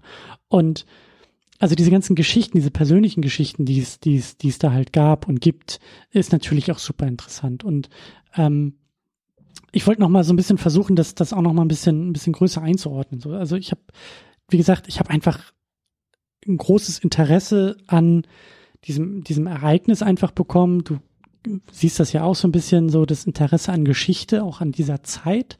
Ich finde den Übergang vom 19. ins 20. Jahrhundert halt super interessant, weil sich die Welt halt sehr schnell, sehr oft gewandelt hat. Und es wird auch immer wieder gesagt, so die Titanic zwei Jahre vor Ausbruch des Ersten Weltkriegs war halt eines dieser Weltereignisse, was halt die Welt nachhaltig einfach verändert hat. So, und der Film ähm, erzählt natürlich auch so seine Geschichte, ist an manchen Punkten auch ein bisschen historisch ganz bewusst unsauber, um halt auch noch ein bisschen mehr zu erzählen, weil also die die ähm, die Grundidee der Titanic, die warum es dieses Schiff eigentlich gab, war halt, dass natürlich für die für die ähm, Oberklasse das Reisen in die USA nur auf dem Seeweg möglich war. Wir sind in einer Welt, in einer Zeit, in der es das Flugzeug so noch nicht gibt wie heute. So, das heißt, du hast dich auf so ein Schiff begeben, um rüber zu machen in die USA. Und die dritte Klasse zum Beispiel bestand wirklich aus Auswandernden, die, die auch den Weg gehen wollten, halt nicht viel Geld hatten, weil sie ja das, die Hoffnung im, in der neuen Welt in den USA gesucht haben. Also diese Schiffe waren schon immer darauf ausgelegt, dass du die Oberklasse und, Unter, und die Unterklasse verbindest. Also dass diese Klassen ihre eigenen Gründe haben und sie waren auch profitabel damit. Das war kein, kein, man musste irgendwelche Räume auffüllen und hat da irgendwie die Unterklasse reingelassen oder um die Unterklasse rüberzukriegen, hat man die Oberklasse mitgenommen. Diese, diese, die, der wirtschaftliche Aspekt war halt schon immer so, dass du diese Klassen halt mitgenommen hast. Ähm, auch das mit dem, was, was am Anfang des Filmes da gezeigt wird, dass dann natürlich nach Seuchen und Krankheiten gesucht wird, war halt auch, also das war so, weil, wie wir bei Corona gesehen haben, ist ein Schiff das der schlechteste Ort für den Ausbruch einer Pandemie oder einer Krankheit, weil du halt lange Zeit natürlich an diesem Ort gefangen bist und dieser Austausch halt halt passiert. Aber die die Grundidee und das ist auch das Faszinierende an der ganzen Sache für mich so ist dieses die Titanic, wie viele Schiffe auch davor, aber es war so diese diese Steigerung. Die Titanic sollte den Leuten in der Oberklasse suggerieren, dass sie nicht auf einem Schiff sind. Es war das Reisen ohne zu merken, dass du verreist. Du hast gesehen, was Rose da an Zeug mitgeschleppt hat. Ihren halben Hausstand, würde man sagen. Äh, in der Oberklasse wahrscheinlich irgendwie noch nicht mal ein Bruchteil davon die Autos und sowas alles. Genau das war die Idee. Die haben die, die haben die Titanic so gebaut, dass diese runden Gucklöcher zum Beispiel gar nicht auftauchten in der Oberklasse, weil wenn du das siehst, denkst du an Schiff. Die haben Fenster gebaut wie in einem Hotel. Die haben dieses Interieur gebaut wie in einer Hotellobby. Diese große Treppenaufgang, diese, diese, diese Kuppel in diesem Treppenaufgang. Das war die ganze Zeit darauf ausgerichtet, dass du, und das ist halt eben der pure Luxus gewesen, zu sagen, weißt du, Reisen wie andere Urlaub machen. Die Reise selbst stand so im Mittelpunkt. Und das war auch, das, da kommen halt so diese Punkte zusammen. Warum ist die Titanic untergegangen? Die ist nicht untergegangen, weil da irgendjemand die schnelle Mark machen wollte. Die ist auch nicht aus irgendeinem Hybris-Gedanken untergegangen, dass halt der Schiffsbauer, weißt du, zu nah an der Sonne geflogen ist oder sowas. Zumindest ist das mein Eindruck von dem, was ich so mitbekommen habe. Die Titanic ist untergegangen, weil sie unfassbar viel Pech hatte an diesem, an diesem Tag. Es hätte auch wenig geben können, wie man das hätte verhindern können, dass die Titanic untergeht. Der Film zeigt es eben, weil ein Film ist, nicht ganz so deutlich. Aber ja, er zeigt halt, es gab keinen Mond, es gab halt nur eine Sternnacht. Es gibt halt so ein paar Versuche, die das äh, ein paar schöne Videos auch auf YouTube so, die das halt versuchen, den realen Ereignissen näher zu bringen. Du hast halt einfach nichts gesehen auf offener See. Und das war auch nicht möglich, irgendwie mit Lichtquellen so zu arbeiten, dass du diesen Eisberg schon drei Kilometer hättest vorher sehen können. Es war auch nicht irgendwie suggeriert, dass man schneller gefahren ist, um schneller in New York zu sein. Das waren alles nicht die Probleme. Auch der Captain war nicht unfähig oder so. Es war nicht, es gab dann auch immer mal so Diskussionen, war die Titanic billig gebaut, damit sie eben so lukrativ wie möglich ist. Die Indizien belegen das alles gar nicht so. Das war halt alles eigentlich auf der Höhe der Zeit, technisch so innovativ und der Technik voraus. Das haben sie auch im Film gesagt. Die Titanic hatte die, auch dieses, die Legende, dass sie unsinkbar war, ist auch zweifelhaft. Also das wurde damals so eigentlich gar nicht beworben. Das hat sich wohl dann im Nachhinein auch so ein bisschen so um diesen Untergang dann nochmal so gestrickt, so das angeblich unsinkbare Schiff. Das war wohl damals nicht das Marketingargument. Sie war halt einfach super innovativ, indem sie halt diese, ich glaube, neun Abteilungen hatten. Die Titanic war halt unten in diese Abteile äh, unterteilt und hatte halt diese, diese, diesen Mechanismus, dass halt, wenn Wasser eintritt, auch automatisch die Schotten dicht machen. Und das hat der Captain ja auch gesagt im Film und das ist auch korrekt die Titanic wäre mit vier von diesen Abschottungen, mit vier Kammern, die unter Wasser gelaufen wären, wäre sie wahrscheinlich noch bis nach New York gekommen. Sie hatte das Pech, dass fünf geflutet waren und damit war der Untergang vorprogrammiert. Also und auch, auch in der, in der Forschung wird auch gesagt, dass die Titanic zwei, mehr als zweieinhalb Stunden gebraucht hat zum Untergehen, ist ein Indiz dafür, wie gut sie gebaut war weil das eigentlich auch, der Captain sagt, glaube ich auch, wir haben irgendwie eine Stunde Zeit oder so.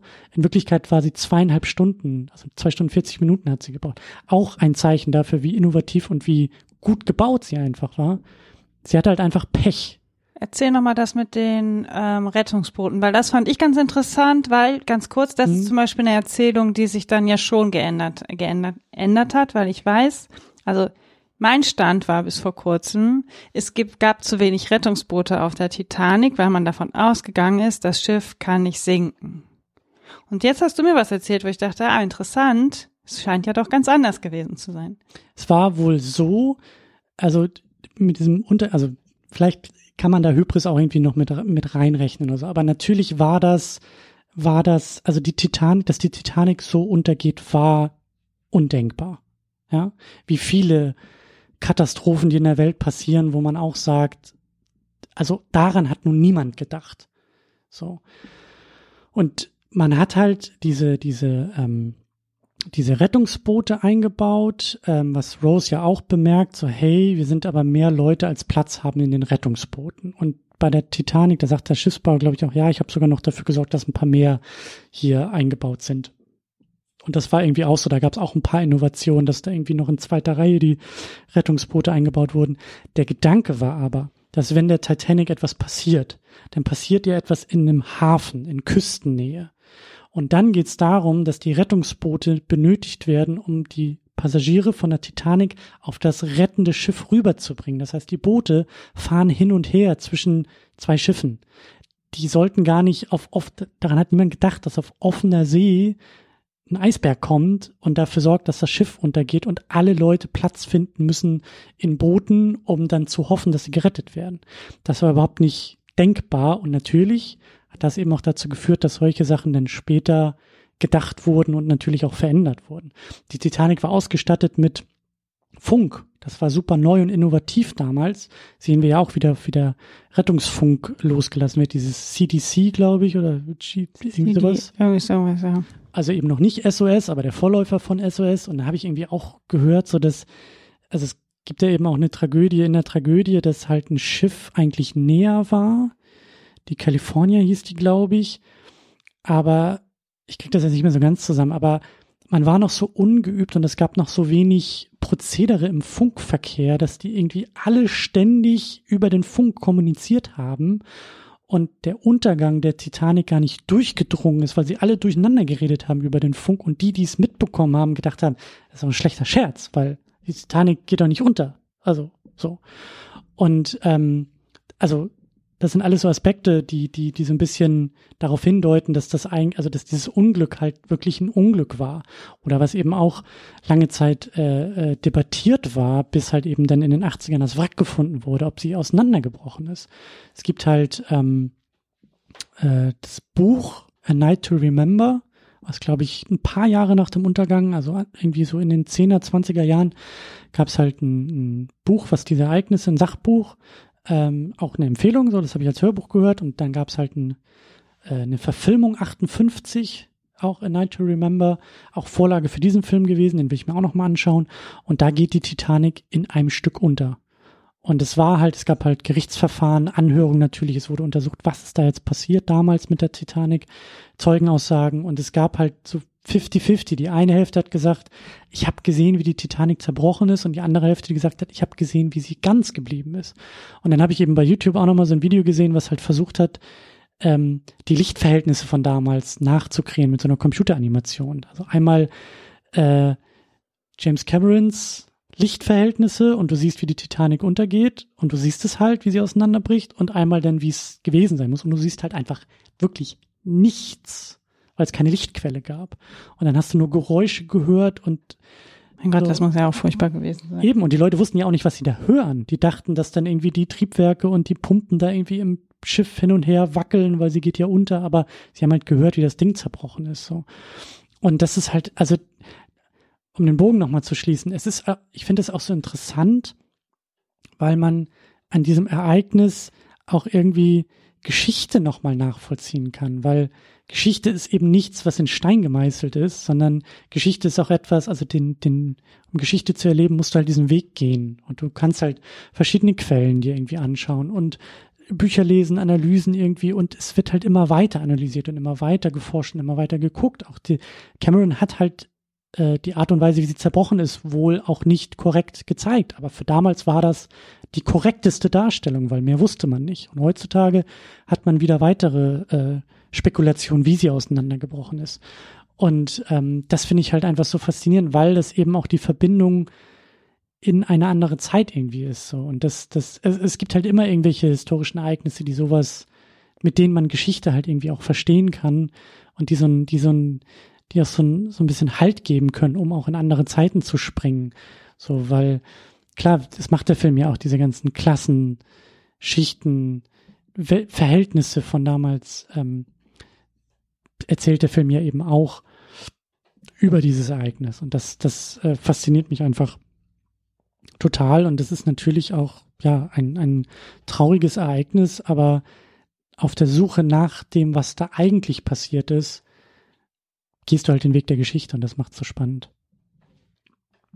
Ja, vielleicht, äh, um das Thema noch abzuschließen, ähm, und du hast ja geduldig schon zugehört.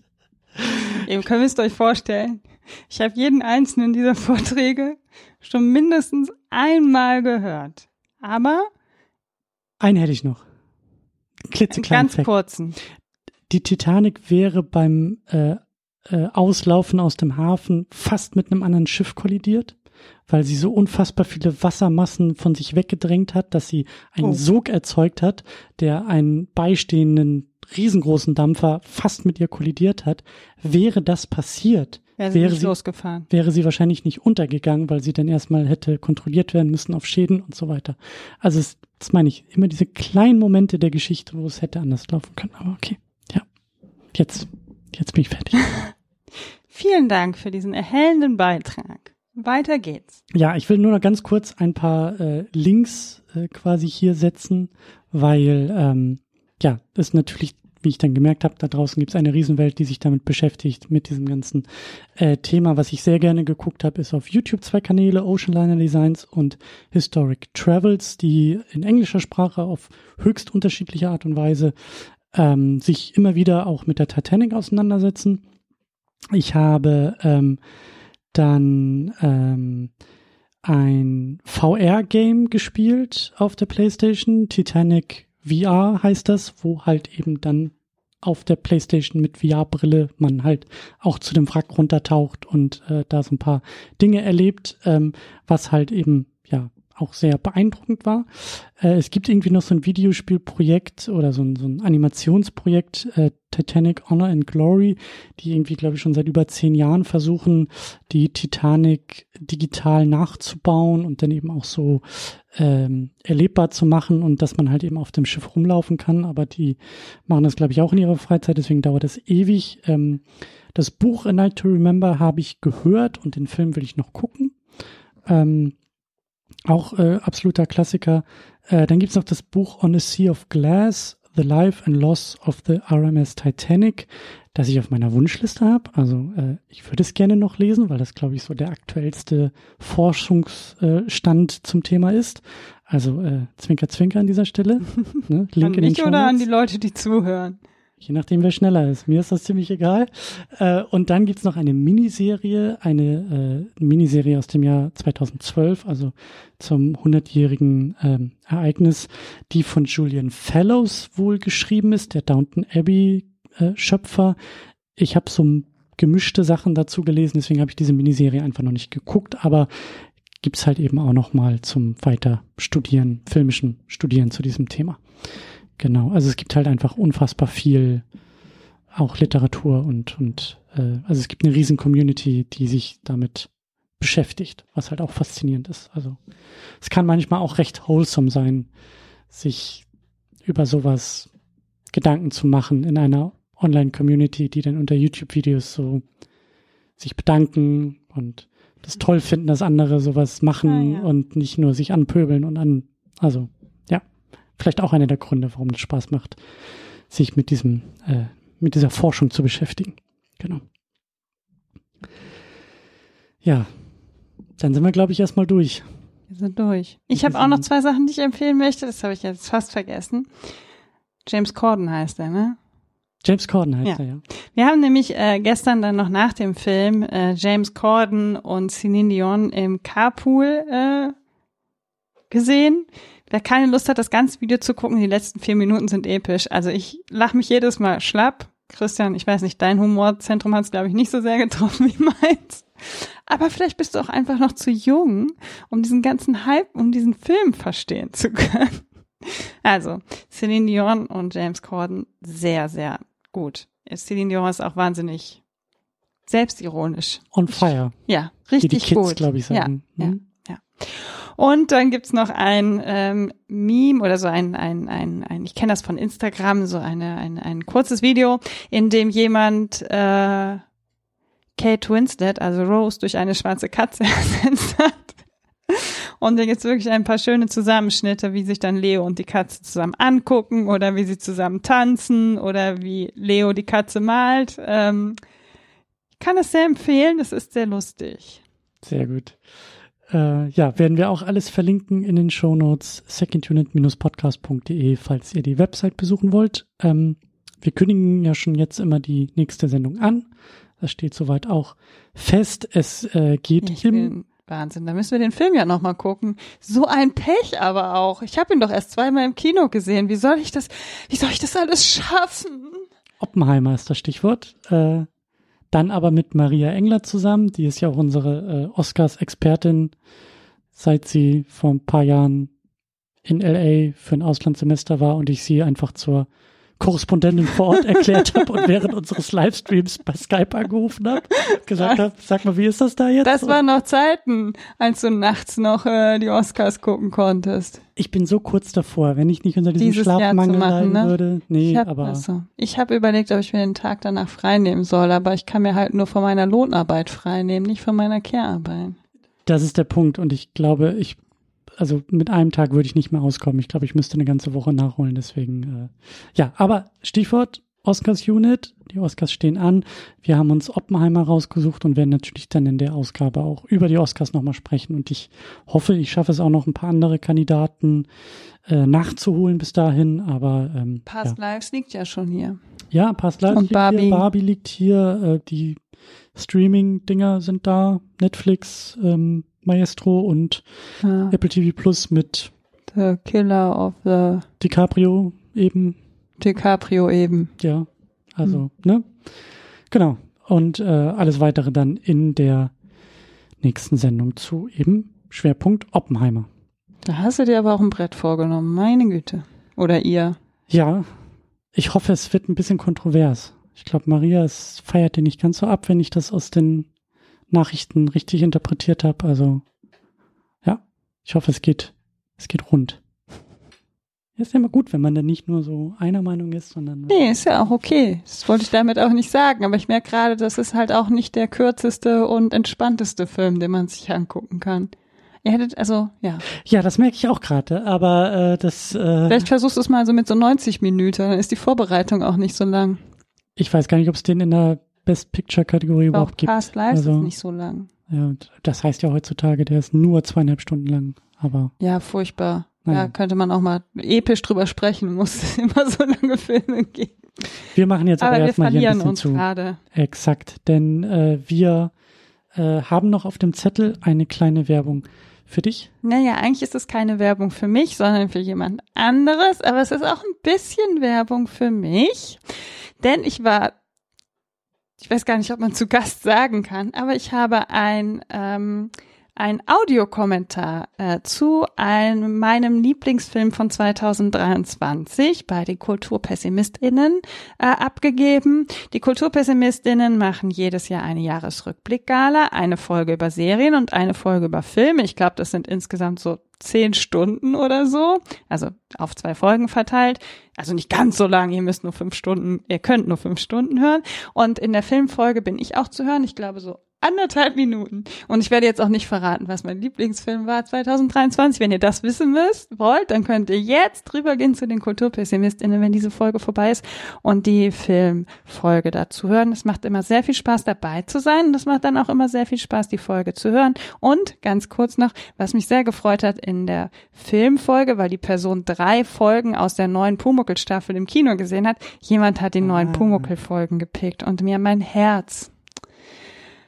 Ach, ich habe mich so gefreut. Danke dafür. Pumuckl ist auch ein schönes Thema, ja.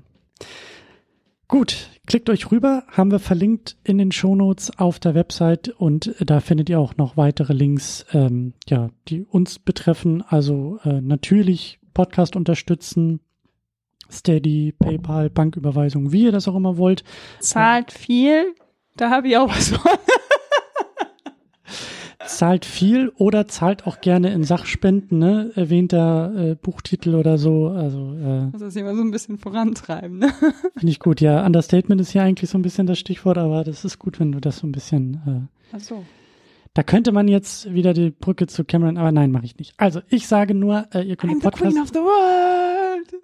Podcast abonnieren. Auch sehr gerne, wenn ihr das hier hört, bei YouTube, bei Spotify, bei Apple Podcast, bei eurer Podcast-App der Wahl, whatever. Sehr, sehr gerne äh, abonnieren und äh, auch sehr, sehr gerne, ich versuche so viel Werbung wie möglich dafür zu machen, unseren Newsletter abonnieren. Der ist komplett kostenfrei, da findet ihr auch Links in den Show Notes.